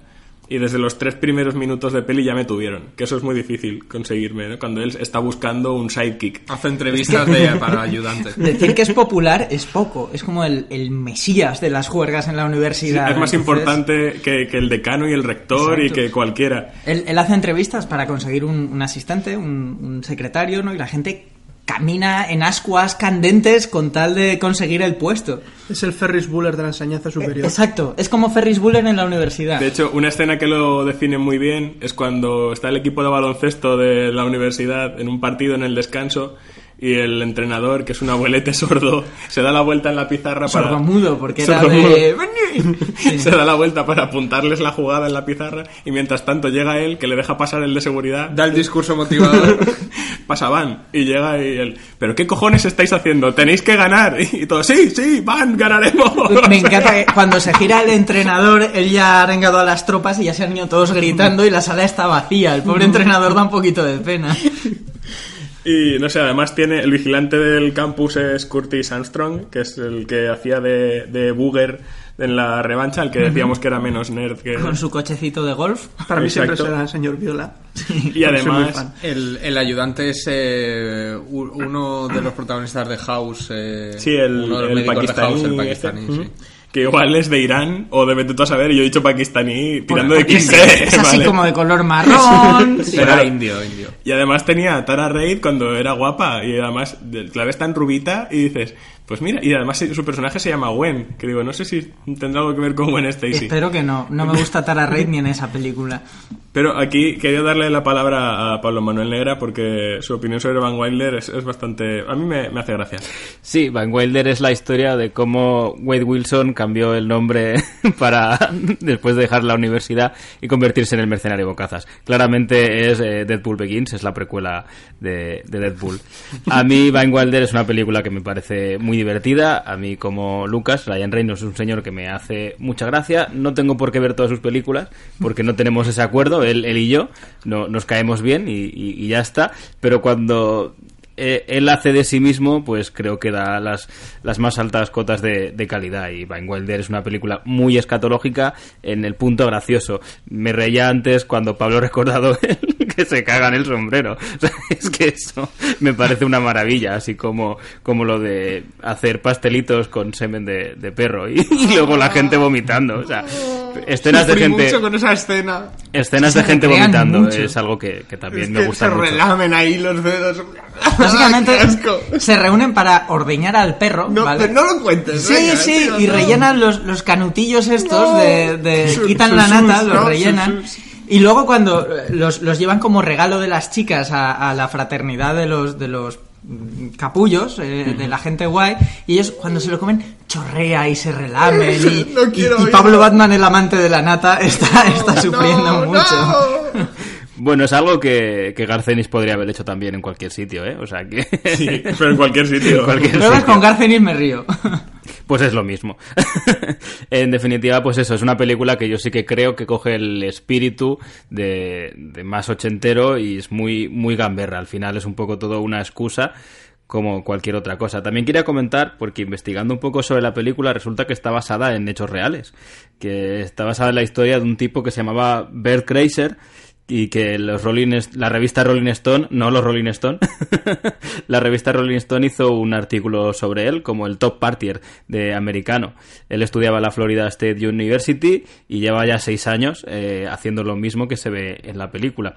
Y luego resulta que se hizo cómico, iba por bares haciendo eh, stand-up comedy, tenía programas, porque en Estados Unidos eh, te caes hacia arriba normalmente, ¿no? Entonces, de la nada puedes hacerte famoso. Y, y bueno, resulta que una de sus anécdotas que, que encuentras por ahí es que en un viaje escolar que organizó a Rusia, acabó emborrachándose con la mafia, diciendo, eh, tengo coche en ruso. Y, acabó participando en el robo de, de vehículos. Sí. Joder, me dejas todo loco. me has dejado un poco abierto Y de hecho, de hecho, eh, eh, Oliver Stone parece que quiere hacer una película sobre este señor. ¿Qué? Bravo. esa sí la quiero ver esa versión es la que quiero ver Me imagino con un montaje en plan JFK y con imágenes y, y música de corneta triste y tal. y Castro Y Castro, Castro, mucho, mucho comunismo y mucho fascismo, sí. Y sí, y los chistes raciales sobre el, el personaje que prácticamente es Apu en la universidad, pues son muy divertidos. Y tetas, ¿qué más? Y como decía Pot. Tara Reid cuando todavía no se había destramado y era una persona. Y cuando todavía era una persona, así es. Cuando no tenía cuato en la tripa. Me gustaría aclarar que, que no, no, no, no me cae bien Rata. Ry- Ryan Reynolds. He dicho que seguro que es una persona maja, pero yo, yo Ah, no. pero pues has entonces dicho- solo me cae bien a mí. Has dicho que seguramente es una persona maja. Posiblemente es un salto de fe. gracia. Es un salto de fe que doy. bueno, bueno. Eh, lo digo muy a la ligera, seguramente lo es, pero Vale, pues la siguiente, muy cerquita, que hay que comentar sí o sí, porque si no, eh, nuestro amigo Jorge, que nos estará escuchando, de Yojimbo Comics, nos asesinará. Eh, es Aquellas Juergas Universitarias. Película protagonizada por Luke Wilson, Will Ferrell y Vince Vaughn, entre otros, en la que, bueno, Will Ferrell interpreta al personaje de Frank el Tanque. Lucas, ¿no lo has visto o no te lo esperabas? no la he visto. Pero me gusta Ah, Frank el tanque. Sí, el, el argumento viene a ser eh, un, un grupo de carrozas ¿no? que, que quieren montar su propia fraternidad para rememorar aquellos, aquellos tiempos, ¿no? Y desde luego es una peli, no tiene demasiado... el, el desmadre lo tiene muy concentrado en momentos puntuales, ¿no? Hay una escena en la que intervienen unos eh, dardos tranquilizantes en una fiesta infantil en una piscina que es, es- bastante divertida. Y sobre todo yo destacaría que eh, Frankel Tanque organiza combates de wrestling en, en un sótano o algo así, en, en una piscina con lubricante. en la cual pues hay, hay chiquitas, entonces ahí es donde se puede ver más carne magra y, y demás. Eh, ¿Alguno de vosotros la ha visto? Yo la vi hace un montón de años cuando, cuando salió en, en vídeo y no, la, no tengo muy buen recuerdo de ella. Además sale Vince Vaughn, que es un señor que odio. Mm. Es muy, es muy de ser odiado ese, ese señor. Todo el mundo lo recuerda por El Mundo Perdido. Es que normalmente hace o, o de, de personaje cómico sin gracia o de psicópata. Y bueno, Will Ferrell yo tengo un, un amor-odio, porque hay películas que me río mucho con él y hay otras que me dan ganas de, de asesinarlo. Yo creo que hay películas en las que me río mucho a pesar de él y otras en las que me dan ganas de asesinar. Y luego hay sketches suyos que son cojonudos. ya. Saturday Night Live, otra vez. Pues vamos a, a cerrar en, breve, en, unos escasos minutos, vamos a cerrar ya con un repaso global a las últimas, no a las más modernas, pues Infiltrados en la Universidad o Malditos Vecinos. Vamos a hacer un pequeño brainstorming sobre esas eh, películas. Pero antes, eh, Pablo Batman y yo queríamos comentar una que por desconocida y reseñable, pues nos merecía la pena incluir porque es que además es buena. Una que no sé si se ha traducido al español, yo creo que no, que se llama College del año 2008. Yo creo que la vi en inglés, o sea. Yo que- también. Pero porque no estaba en castellano. o Sí, sea, yo creo que no sé se si es que no está doblada o que yo no la encontré, pero. Eh, eh, son unos chavales de instituto que van a pasar un fin de semana a la universidad porque uno de ellos tiene un primo que está en una fraternidad. No, que había estado en una fraternidad, no sé, bueno. La cuestión es que uno de ellos tiene que hacer una entrevista en la universidad porque por lo visto en Estados Unidos es súper complicado entrar a la universidad. Supongo que por el tema de las becas y tal, porque si vas eh, aflojando la mosca no entiendo dónde está el problema, pero bueno. Díselo a Rodney Dangerfield. La cuestión es que eh, tienen que pasar el fin, de- o sea, ya que el chaval tiene que ir a hacer la entrevista, pues deciden pasar el fin de semana completo ahí en la universidad y pegarse una fiesta universitaria y tal. Entonces, bueno, pues eh, intentan entrar a la universidad, se hacen pasar por universitarios, aunque ellos están en, pues no sé, sería como segundo de bachiller aquí o algo así. Sí. Y, y nada, y las vicisitudes que les van sucediendo, porque en la fraternidad les tratan de puto culo, porque son peor que novatos, o sea, son la puta escoria, porque no son, ni siquiera universitarios. Es, es un término en inglés que creo que es pledge, que es como aspirante, ¿no? Mm. ni siquiera es novato, y los tratan como una mierda. Tiene momentos muy, muy míticos. ¿no? Ellos quieren ir a la universidad porque, aparte, uno de en el- la cafetería del instituto, uno les dice, ¡buah! Pues no sé quién me llevó a la fraternidad y menudas fiestas, hay un montón de tías, tal. Y ellos van y más o menos es así, pero para ellos todo sale mal. ¿no? O sea, en la primera fiesta, la que. Bueno, no sé si es la primera fiesta, pero van a una fiesta y les dicen, bueno, ¿queréis jugar al juego de beber? No sé qué juego exactamente, que Es ellos creen un- que van a. Una ronda de chupitos de tequila, la más desagradable que he Sí, visto en mi vida. Porque Cuéntanos. ellos creen que van a beber chupitos sobre el cuerpo de una mujer y los beben sobre el cuerpo de un señor muy peludo, ¿vale? Muy rubio Pero- y muy peludo. Claro, más o, sea, más o menos, bueno, coger un chupito que el gordo peludo tiene agarrado en su boca, cogerlo tú con la tía y bebértelo, bien. O, o coger uno que tiene entre los pechos, vale. ¿Qui- ¿Quién no ha hecho eso? No, o sea, Lo, lo podría hacer. podría hacerlo, claro. Pero hay un momento en el que ponen al, al- al señor gordo peludo a cuatro patas y el otro, como haciendo el 69, debajo, y le vuelcan el tequila por la raja del culo y le va goteando en la boca del otro que está debajo. Con sustancia y tropezones. Hombre, no sé si hay sustancia, pero tú ves que hay pelo empapado. El pelo, ¿sabes? hay un primer plano y bien enfocado del pelo empapado. Vale, Es enorme. Bueno, si Tarantino lo bebió de, de los pies de, Bueno. de Salma Hayek, Bueno, pues, pues- en esta película lo han bebido del culo del señor. Puestos a elegir, no sé. Y claro, bueno, ojo, ojo, yo no firmé para ninguna de las dos películas, que cada uno se apaña con lo que tiene. Pues un poco como en Malditos Vecinos hay una escalada aquí de, de bromas pesadas entre la fraternidad y ellos y... Asumes que hemos visto malditos vecinos. Bueno, pero... Yo lo he visto, yo lo he visto y Pablo Manuel también. Es igual, la cuestión es que uno hace una putada al otro y el otro se venga con una aún mayor y llega un momento en que dices, eso es delito. O sea, eso yo te denunciaba en, en el juzgado, así. Me encanta lo preocupado que estás por la legalidad de la- las ¿Sabes? películas de juergas. Que en serio, que cogen, les, les, les eh, amordazan y les atan y les tiran a un corral lleno de cerdos, que los cerdos son muy peligrosos, que te comen. Tenemos que abrir un, un bufete de abogados para denunciar a personajes de ficción de pelis universitarias y forrarnos. Es el negocio del siglo. Vale, pues eh, hablado ya de- sobre College, que la verdad es que es muy recomendable y que yo creo que de todas las más modernas es una digna heredera del, del cine de juegos universitarias, hay, hay que ver. Eh, vamos a hacer un repaso de las más recientes, ¿no? que igual a todos nos sonarán porque ya nos han bombardeado más en, en cines y televisión y demás. Eh, hay que decir que no estamos hablando, por ejemplo, de American Pie, que alguien podría decir, pero de juergas y de la parte escatológica, pues bebe mucho también de American Pie. Ojo, que como bien nos dijo Paco cuando estábamos preparando la lista de películas, realmente American Pie no trata sobre universidades. Solo la 2 tiene lugar durante la época universitaria y es en el verano, Es en el verano. entre el primer curso y el segundo. Pero hay una más que no sale ninguno de los, de los actores principales, no sé si es la 3, la 4, la 5 Creo o que no es un número, spin-off, es un spin-off. sí. que la protagoniza como el primo segundo de, de Stifler. de Stifler, que ese sí que es 100% en una universidad. Aún ¿Qué así, ocurre con Van Wilder? Van Wilder tiene spin-off, secuela spin-off. y la revancha de los novatos tiene otras tres. Yo no, Sí, ¿Qué coño el- tres? Hay, hay cinco en total, creo. Hostias. Me quedé... El no sé qué de los novatos es como la, la supremacía de los novatos, un título así un poco raro. Pero creo que no cuentan con el protagonista, con el rubito. De todos modos, esto se nos, se nos haría un programa de Space Opera. que- Así que vamos a, a seguir, ¿no?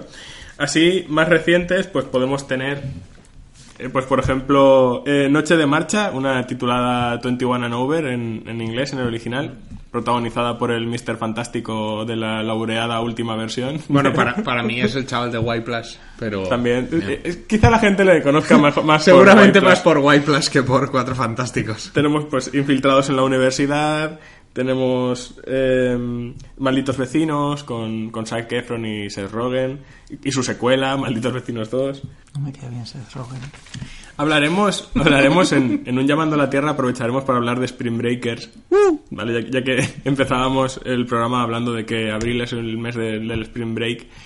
eh, hablaremos de Spring Breakers, que también es de desmadres universitarios, pero llevado a otro nivel, ¿vale?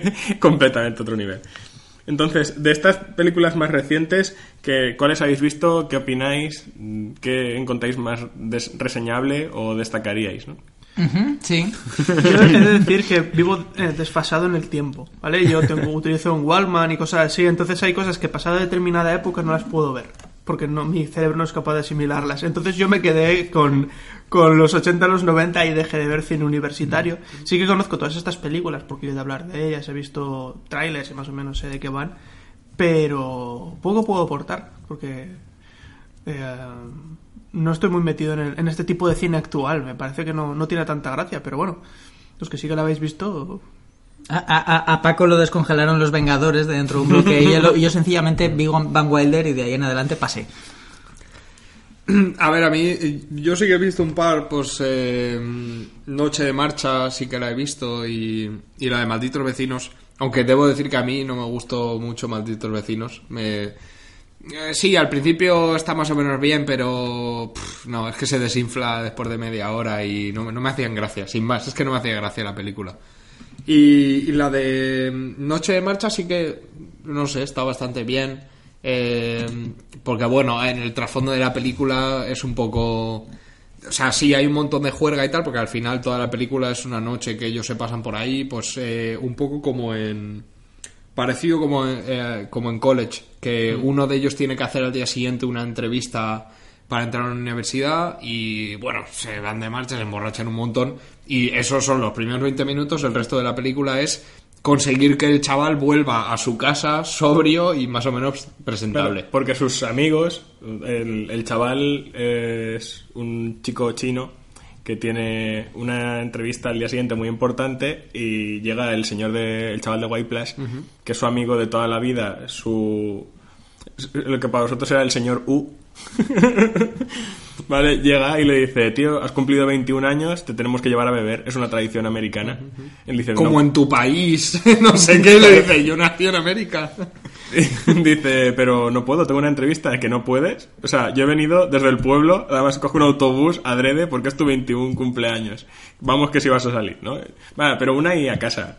Obviamente eso no es así, ¿no? Y ac- acaba con momentos muy delirantes. Claro, es que luego lo emborracha, acaba súper pero fatal. Y, y el tercer amigo le dice, esto es culpa tuya porque no sé qué. Le dice, eh, eh, perdona, el otro tiene 21 años, es mayor de edad y toma sus primeras decisiones. Y dice, serás hijo de puta. El, el problema es que luego, aparte de estar borracho, no sabían llevarlo a su casa, no sabían dónde, dónde vivía, ¿no? Eh, Pablo Manuel, tú la has visto, ¿no? Sí, sí, la he visto hace poco. Pues a mí me decepcionó un poquito eh, 21 and Over. Yo esperaba un poco más. La premisa está muy guay, la película empieza muy bien, muy bien. La verdad es que el personaje de Miles Teller, el chico de, de White Blast, es lo más divertido de la película. Es, es- está genial. Y los primeros 20 minutos, el montaje de, de la borrachera me encanta. Esa parte es lo con la que más me reí con diferencia. Sobre todo cuando el chico oriental está vomitando encima de gente. Y. y bueno, y luego. ¿Cómo te gusta la parte escatológica? No, no, es que me hace mucha gracia cuando la gente vomita, sobre todo cuando no parece vómito, cuando es algo así muy estrafalario, me, me hace mucha risa. Este chico es un demonio. Sí, sí, por ejemplo, por ejemplo, exacto. Y, y bueno, la parte más delirante, que es cuando entran en una fraternidad de latinas y luego acaban persiguiéndolas durante toda la película para vengarse, pues está bien. Creo que le pasa un poco como a eh, Resacón en Las Vegas, que son los mismos creadores, que se desinfla mucho y no es tan, tan buena como ellos pretenden ser. Creo que, creo que quieren molar por encima de sus posibilidades. Pues yo no, no lo quería comentar, pero a la mierda la porcelana, sí, nos vamos a pasar de las dos horas, lo sabemos. Eh, hay una escena que es el ejemplo que pongo yo del humor de, de esta peli, que es que a mí me, me gustó mucho. Cuando van con el chino, que va súper ciego, inconsciente, y claro, no pueden preguntarle dónde vive para dejarlo en su casa en la mañana justo de la entrevista porque su padre también chino y muy, un señor muy serio y respetable va a ir a por él. Eh, entran en una fraternidad y, y llaman a la puerta de, de una china, ¿vale? Y abre la puerta y dice, oye, ¿conoces a este chico? Y dice, ¿qué pasa? Que porque soy china tengo que... Ah, sí, sí, sí, sí que lo conozco, es el amigo de no sé quién. Pues Sí, los chistes raciales están bastante bien elegidos en esa peli. Sí, Molan. sí que quería comentar que mm, lo que me pareció más interesante de esta película es que las cosas al principio parecen que son de una manera y durante la película y a lo largo de esa noche de fiesta se va descubriendo que... ¿Qué pasa? Que me ha hecho mucha risa. Oírte decir, noche de fiesta. José Luis Moreno. bueno, con el cuervo este, ¿cómo se llamaba? Rockefeller. Con Rockefeller que ha muerto esta semana. Bueno, David Sí, Rockefeller. pero no el cuervo. Ni José Luis Moreno. Bueno, la cuestión es que a lo largo de esa noche de fiesta eh, se, se van, digamos, conociendo mejor entre ellos y... Y haciendo desfiles en ropa interior. Eh, bueno, y, regalando, desnudos. y regalando dinero y apartamentos en Torrevieja. Y regalándole un trabajo a Agustín Bravo y a Andoni Ferreño, cualquiera de los dos. Bueno, la cuestión es que cuando acaba la película ellos son unas personas diferentes que al empezar. Bueno, menos uno de los tres, pero el chino y el de White Plus sí que son diferentes personas. Y Sí, está es que guay. Si, si te tragabas la gala entera. Y yo para terminar, para terminar por mi parte, yo solo debo decir que Malditos Vecinos me gustó. Y su secuela también, sorprendentemente. Esa ya no también. pude verla. pues, no, Malditos no. Vecinos que va de pues, un matrimonio que vive justo al lado de una fraternidad. Entonces, claro, les molesten una Bueno, hija ellos pequeña. viven y un día montan una fraternidad, porque claro, sí, ¿no? Exacto. Y claro, tienen una niña pequeña y pues las fiestas y todo el desmadre les molestan, ¿no? Y claro, un, un día cometen un error y Zac Efron, que es el líder de esa fraternidad, no se lo va, no se lo va a perdonar. Y ahí Y empieza es una escalada batalla de- claro, y una escalada escalada, pero es que aparte de los chistes Seth Rogen, porque hay momentos que son muy Seth Rogen y a mí no me gustan, el, el resto, el resto, lo que es la parte más de, o sea, el guion, ya a mí tiene momentos muy graciosos, porque se intentan hacer colegas y acaban los dos incluso hablando de Batman, de, oye, para ti quién es, quién es tu Batman? El mío, el mío es Christian Bale. ¿En serio? El de "Ah, Batman. No, no, mi Batman es Michael Keaton, tío. en fin, tiene, tiene cosas bastante guays, ¿no? Y en la 2, quiero reseñar la 2 porque aunque a la mayoría de la gente le parecerá una puta mierda, eh, Malditos Vecinos 2 eh, toca un tema que en ninguna de estas películas universitarias se ha tocado, que es el de las fraternidades femeninas. Bueno, lo han tocado, pero de una forma un poco sucia. Exploitation a tope. Pero bueno, salen las chicas, tal, pero aquí el protagonismo lo, tienen un- lo tiene una fraternidad femenina, que no sé cómo llamar en castellano. Porque claro, en inglés está el término sorority, Hmm. pero de fraternity y sorority. Aquí en castellano creo que no existe un equivalente. Y, y te explican un poco cómo funcionan. ¿no? Hermanadad. Así es como la llamo yo, hermanadad. Hermanadad. Por ejemplo, yo no sabía que las hermanadades tienen prohibido hacer fiestas en Estados Unidos. Está, está legalmente prohibido que una hermanadad haga una fiesta. Sí, eso es machismo y porque son tienen que participar en las de las fraternidades. Pero lo de hermanadad es porque es como Perales diciendo hermandad, ¿no? No, como martes y 13. Bueno, sí. Queridos hermanos. Hermano. y y la, bueno, la líder de esta hermanadad es Chloe Moretz y, y a mí me hace gracia. Y tiene un chiste muy escatológico con unos tampones. Y yo con esto ya lo, he dicho todo. ¿Tú qué dices, Pablo Manuel? Pues a ver, a mí es que Seth Rogen es el santo de mi devoción, es uno de mis cómicos favoritos actuales y me, bueno, él, James Franco, toda esta tropa, pues es que me, me encantan. Entonces prácticamente veo todo lo que hacen ellos. Malditos Vecinos me gustó, me gustó bastante, además de que la escala de absurdidez va, va en aumento hasta el punto de peleas de agarrarse de los huevos, eh, peleas entre con dildos como si fueran sables láser, discutir sobre Batman, o sea, Batman es una de mis grandes pasiones. A mí una película discute sobre Batman y ya me tienes. Eh, me parece muy divertida. Mi, justamente la 2 esperaba mucho de ella. Porque claro, era como... Pero y con chicas. O sea, era como... Tenía pinta de ser mejor. Y Chloe Grace Moretz es una actriz que, que me parece bastante guay, que me gusta. Y no sé, no me, no me terminó de gustar, aunque tiene, tiene puntos graciosos. Y que Zaf- Zac Efron, eh, por lo que sea, se ha convertido en un chico gracioso. Y, y en esas dos películas se demuestra. Estoy de acuerdo, nunca me ha caído bien Zac Efron. Y lo ves en la peli y dices, sí, me lo creo. Hmm. Porque hace de imbécil, básicamente.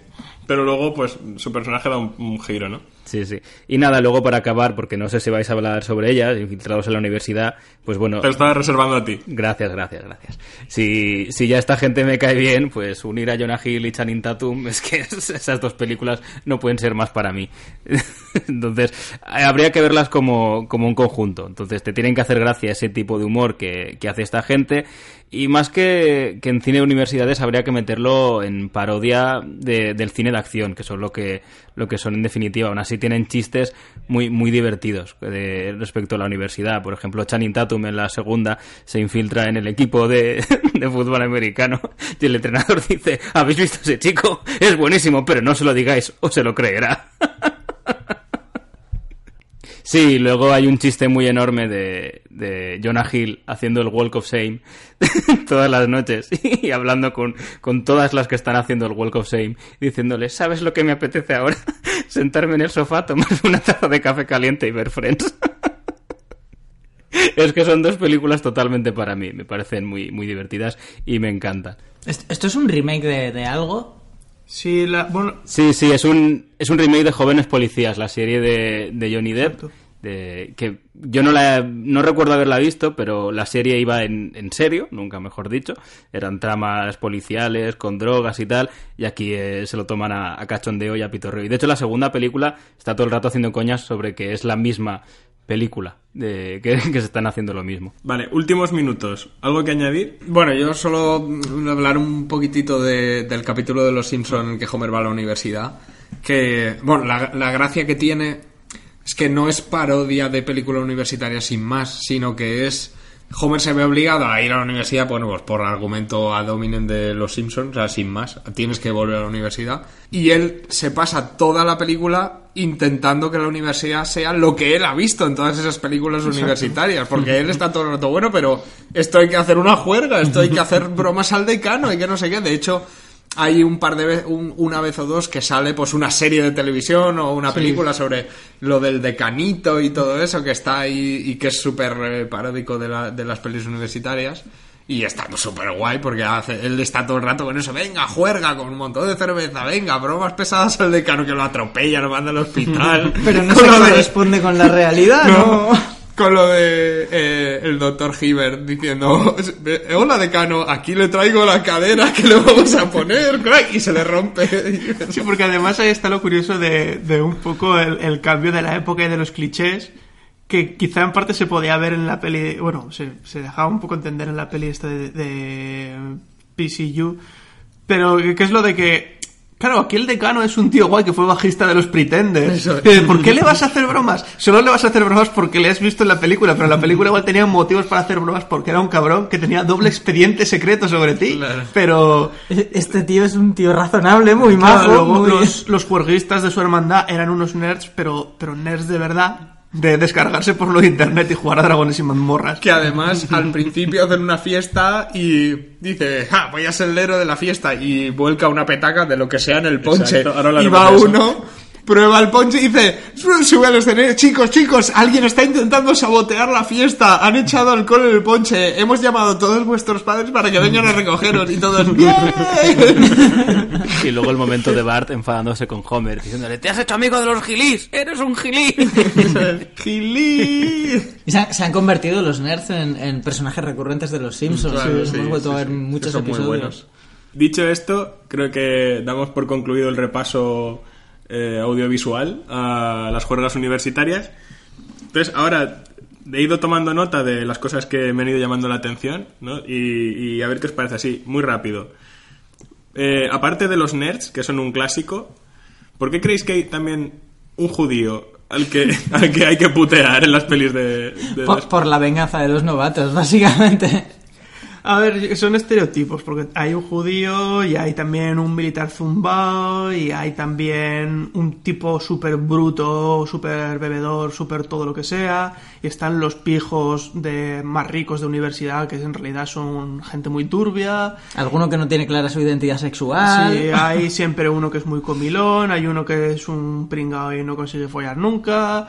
Eh, hay... El chaval súper responsable que tiene que estudiar. y Eso es no lo de menos. de Eso es lo que menos bueno. hay. Algunos hay, pero eso es lo que menos hay. Entonces hay muchos clichés que... Bueno, y sobre todo el decano cabrón. Hay muchos clichés que, que se repiten. Y pues supongo que el judío pues es otro cliché como cualquier otro. De hecho, Paco, tengo otra para ti. O sea, ¿por qué los ritos iniciáticos son tan Illuminati? Porque hay que azotar a ¿Por gente con una tabla. ¿Por qué el spanking es indispensable? Lo tengo aquí anotado. Porque las universidades americanas son cuna de Illuminatis y sociedades ocultas. Y masones. Tenemos a los Skull and Bones, tenemos el Bohemian Group, o sea, toda la gente ha salido de, de las universidades americanas que son fábricas de, de criar em, grupos que se conocen, que se han conocido en la universidad y que luego son el presidente de esto, el presidente de aquello. Entonces es toda una cosa muy, muy de, de sociedad secreta con rituales sadomasoquistas, porque al fin y al cabo son muy cabrones esa gente. Masones Y- astronautas. es una cosa que a mí me llamaba la atención. Yo en la universidad, iba a la universidad, pero no estaba en ninguna hermandad de nada porque yo vivía ahí con en- aparte en un piso. Y algún amigo que he tenido yo, que sí que fue a un colegio mayor, les hacían novatadas y putadas. Y decía, tío, pero eso por qué lo aguantas? Y me daba dos motivos. Y era que, primero, porque si lo aguanto, luego seré amigo de todos los veteranos y me ayudarán en los siguientes cursos. Y dos, porque si lo aguanto, luego cuando estoy en segundo y posteriores cursos podré hacer putadas a los demás. Lo cual para mí no es un plus. Claro. Porque a mí no me gustaría mí, hacerle putadas exacto, a nadie. Para mí eso no, no es un plus, pero dice mucho de lo que son este tipo de cosas. Es, deja que te humillemos, o sea, pasa por el aro y serás uno de los nuestros. Serás Y uno- tendrás poder. Tendrás poder, tendrás privilegios. Y luego además, aprende a que te guste joder a los demás. Es que está el planteamiento este de que si tú aspiras a llegar alto, esta gente van a ser tus jefes, tus compañeros o tus empleados. Claro. Entonces tienes que integrarte. Si no pasas por el aro, estás jodido. Hay que ver el, un programa de estos de salvados de, de los pilaristas, de este colegio en el que han ido presidentes, Aznar directores de y demás, periódicos sí. y tal. Eso es, vamos, eso es una, una logia en toda regla. Luego, eh, otro tema que no es tan turbio como este, pero que acaba de mencionar Pablo Batman, el ponche. O sea, vamos a ver, desde mi perspectiva, ¿eh? Yo por- no sé ni lo que es No el sé ponche. ni- ni de qué está no sé qué compuesto. mierda lleva. ¿Vale? Sé Porque que- una cosa es el ponche de huevo navideño y otra es el ponche de las Exacto. fiestas, ¿no? Yo, por lo visto, es una especie pues de, de zumo Como de, de- sangría de sin distintas alcohol, frutas. o- sí. Como zumo de distintas frutas. Y, y está como muy mitificado el tema de, de adulterar el ponche, Mm. ¿no? De hecho, en Malditos Vecinos, eh, que no sé, si- creo que es en la 2, Zac Efron le dice a alguien, no bebas jamás del ponche, ¿vale? Porque da por hecho que siempre le han echado algo. Pero es que aquí directamente vamos a jarras de cerveza y sangría, ¿no? Hay, como un desfase. Bueno, la cerveza también es algo muy típico de las películas, ¿no? Sí, pero quiero decir que aquí en una En fiesta... vasos de cartón de esos. De... Si alguien adultera el ponche, aquí diríamos, bien, no le he tenido Claro. que pagar yo. Claro, claro. Ya, bueno, supongo que es una forma de decir que gente es timorata y les vas a echar algo ahí para que dejen de ser timoratos, no sé. Es, es, un- es una cosa muy anglosajona, yo nunca lo he visto más allá de películas. Pero luego, hablando del alcohol en estas películas, hay una en concreto, en, en, en Up the Creek, hay una cosa que me fascina mucho y es que no sé si os habéis fijado, pero todos los cócteles que beben, todos son Bloody Marys. Pero los llaman con distintos nombres. Dice un whisky con no sé qué y todos son Bloody Marys. No lo entiendo. Con su zumo de tomate y su apio ahí clavado. Y tienen el superpoder de beberlos en, en cualquier ocasión, en cualquier situación. Pero, pero son todos el mismo. No me había dado cuenta. Sí, sí. Ya, por último, eh, claro, me llamó la atención porque aquí cuando te quieres ir de viaje de fin de curso, lo que haces es, pues, eh, vender colonias o lotería, ¿no? Allí venden tartas. ¿Colonias? ¿Nu- ¿Nunca habéis vendido A mí me colonias? has dejado a cuadros. Yo- lotería sí, ¿no? Dulces, Lotería sí. lotería sí, camisetas y tal, y dulces Tú has navideños. vendido lotería y No, cam- en no, pero mis compañeros, ¿no? porque yo, Pues me, yo- me, me sudaba Es los decir, tú huevos y yo, irme de viaje. queremos pero- ir de viaje, lo, lo que hacemos es, trabajar, de viaje claro. y tomar por culo y pagarlo con el sudor de nuestra frente. Pero en yo el colegio se hacía. Yo he pasado por dos universidades distintas y he dado con gente que vendía colonias de catálogo, baratitas, ¿no? De, de esas que son imitación de... ¿Qué clase de hippies? Y, y en Estados Unidos parece que lo que hacen es vender tartas Eh, o sea, vamos a ver, si a mí ahora mismo viene a- a- por la calle igual no, porque dices, yo es que ahora iba a Mercadona o al Corte Inglés, ¿qué hago con esto? Pero si a mí viene ahora uno a mi casa, se me planta y me dice, mira, vendo tartas a tanto, pues a lo mejor me interesa, ¿sabes? De hecho, quería hablar contigo de esto, porque en la revancha de los novatos, una de las escenas tiene lugar Mm. durante una venta de, de pies, de tartas, pero que realmente lo que hacen es echar nata montada en un plato. ¡Buah, qué maravilla! Es verdad, me Toma, esa tu tarta. Ni siquiera es Pero nata porque montada. hay sorpresas, Es, si es- no, es no. Claro. de spray y porque además trae sorpresa que no lo vamos Sí, a desvelar. pero el equipo contrario estaba haciendo lo mismo, pero sin sorpresa. Quiero decir, hacen... Sí, el equipo contrario era y, lo y mismo por en eso, tartas tartas. y por eso perdieron. Y por eso perdieron, por eso perdieron. Porque ¿qué coño quiere comerse un plato de nata de spray? Si me dices, pero nata de spray, tío. Yo... Que eso es una mierda, que eso es, es agua con polvos. Le gusta Yo... toda la ¿No has nata. escuchado el último llamando a la Tierra? Coño, pero yo pensaba que serías un gourmet de la nata. ¿Tan gourmet También, que eres del helado? Pero, va- sí, O vamos a ver, sea, vamos un helado un poco derretido, no. Pero No, nata de spray, no, no. sí. Un po- bueno, tienes razón. Soy mucho más exquisito con el helado que con la Vale, nata. vale, vale, pues pero nada. Que la nata está buena también, aunque sea de spray. Lo que pasa es que, claro, no está tan buena. Pero Ya, está ya. buena. Bueno, bueno, ah, pues nada. Eh, Depende de, es que depende de la depende de la marca también. Sí, os dejáis una parte importante de ingresos, sobre todo en mujeres, que al menos así nos venden en la, la ficción norteamericana, que es limpiar coches en bikini. Y mucha agua y apoyar los pechos en cristales. Claro, eso mola mucho, pero pensaba que estábamos hablando de nata. Y yo de pechos. O lo- también besos por dinero. Sí, Sí. También. No, pero pero lo de lo de lavar coches con poca ropa, eso está guay, eso mola. ¿Está guay que lo hagan? O- Está guay que lo hagan, claro. pero claro. que te limpien el coche Sí. o, o- o ver que limpian el coche de otro. O bueno, cualquier cosa. Aunque me te apoyen los pechos en los cristales. Claro. Bueno, Sí, pero realmente no sé qué preferiría, estar dentro del coche o fuera. Yo creo que fuera. Pero bueno, es eh, igual. al final, siendo prácticos, es una guarrada y no te lo terminarían de limpiar nunca. Pero oye, has pasado un buen rato. Sí, claro, pero luego me voy con cinco pavos lo, lo limpio los rodillos. Sería como la rumana hasta que te pillan un paso de cebra, ¿no? Que, que te, te enmierda Pero el que la cristal, romana estuviera muy buena. Te enmierda el cristal, pero como tú no le vas a pagar nada, se pira y te deja ahí todo el manchurrón. Sería un poco lo mismo. Por si acaso, como no sabrías estar dentro o fuera, si me lo van a limpiar o no, que no se me acerque. Total, ya lo veré en una película.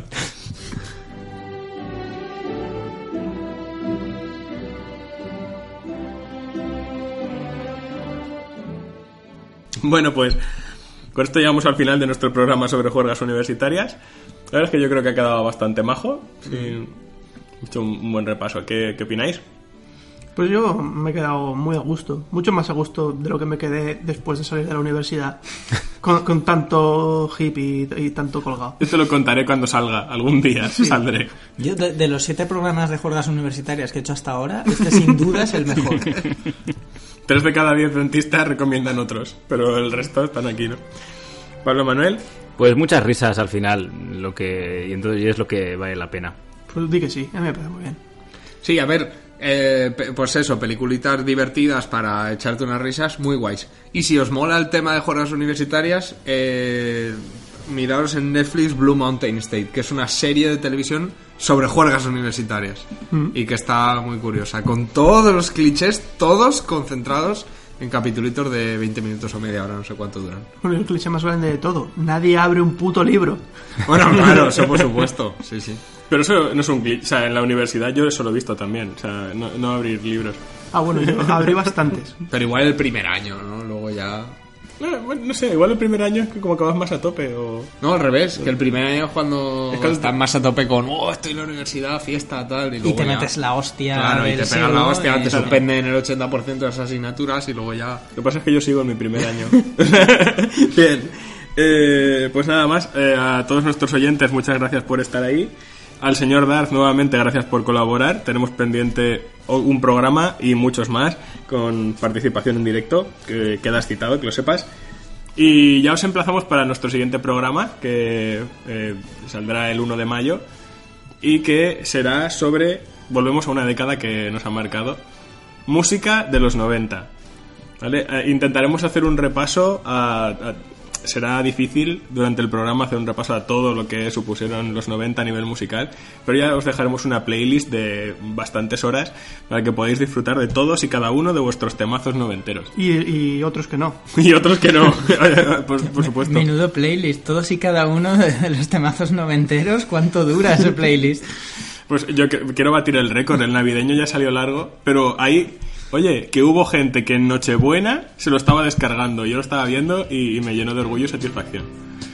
Así que nada más. Dicho esto, hasta luego. Adiós. Adiós. Adiós.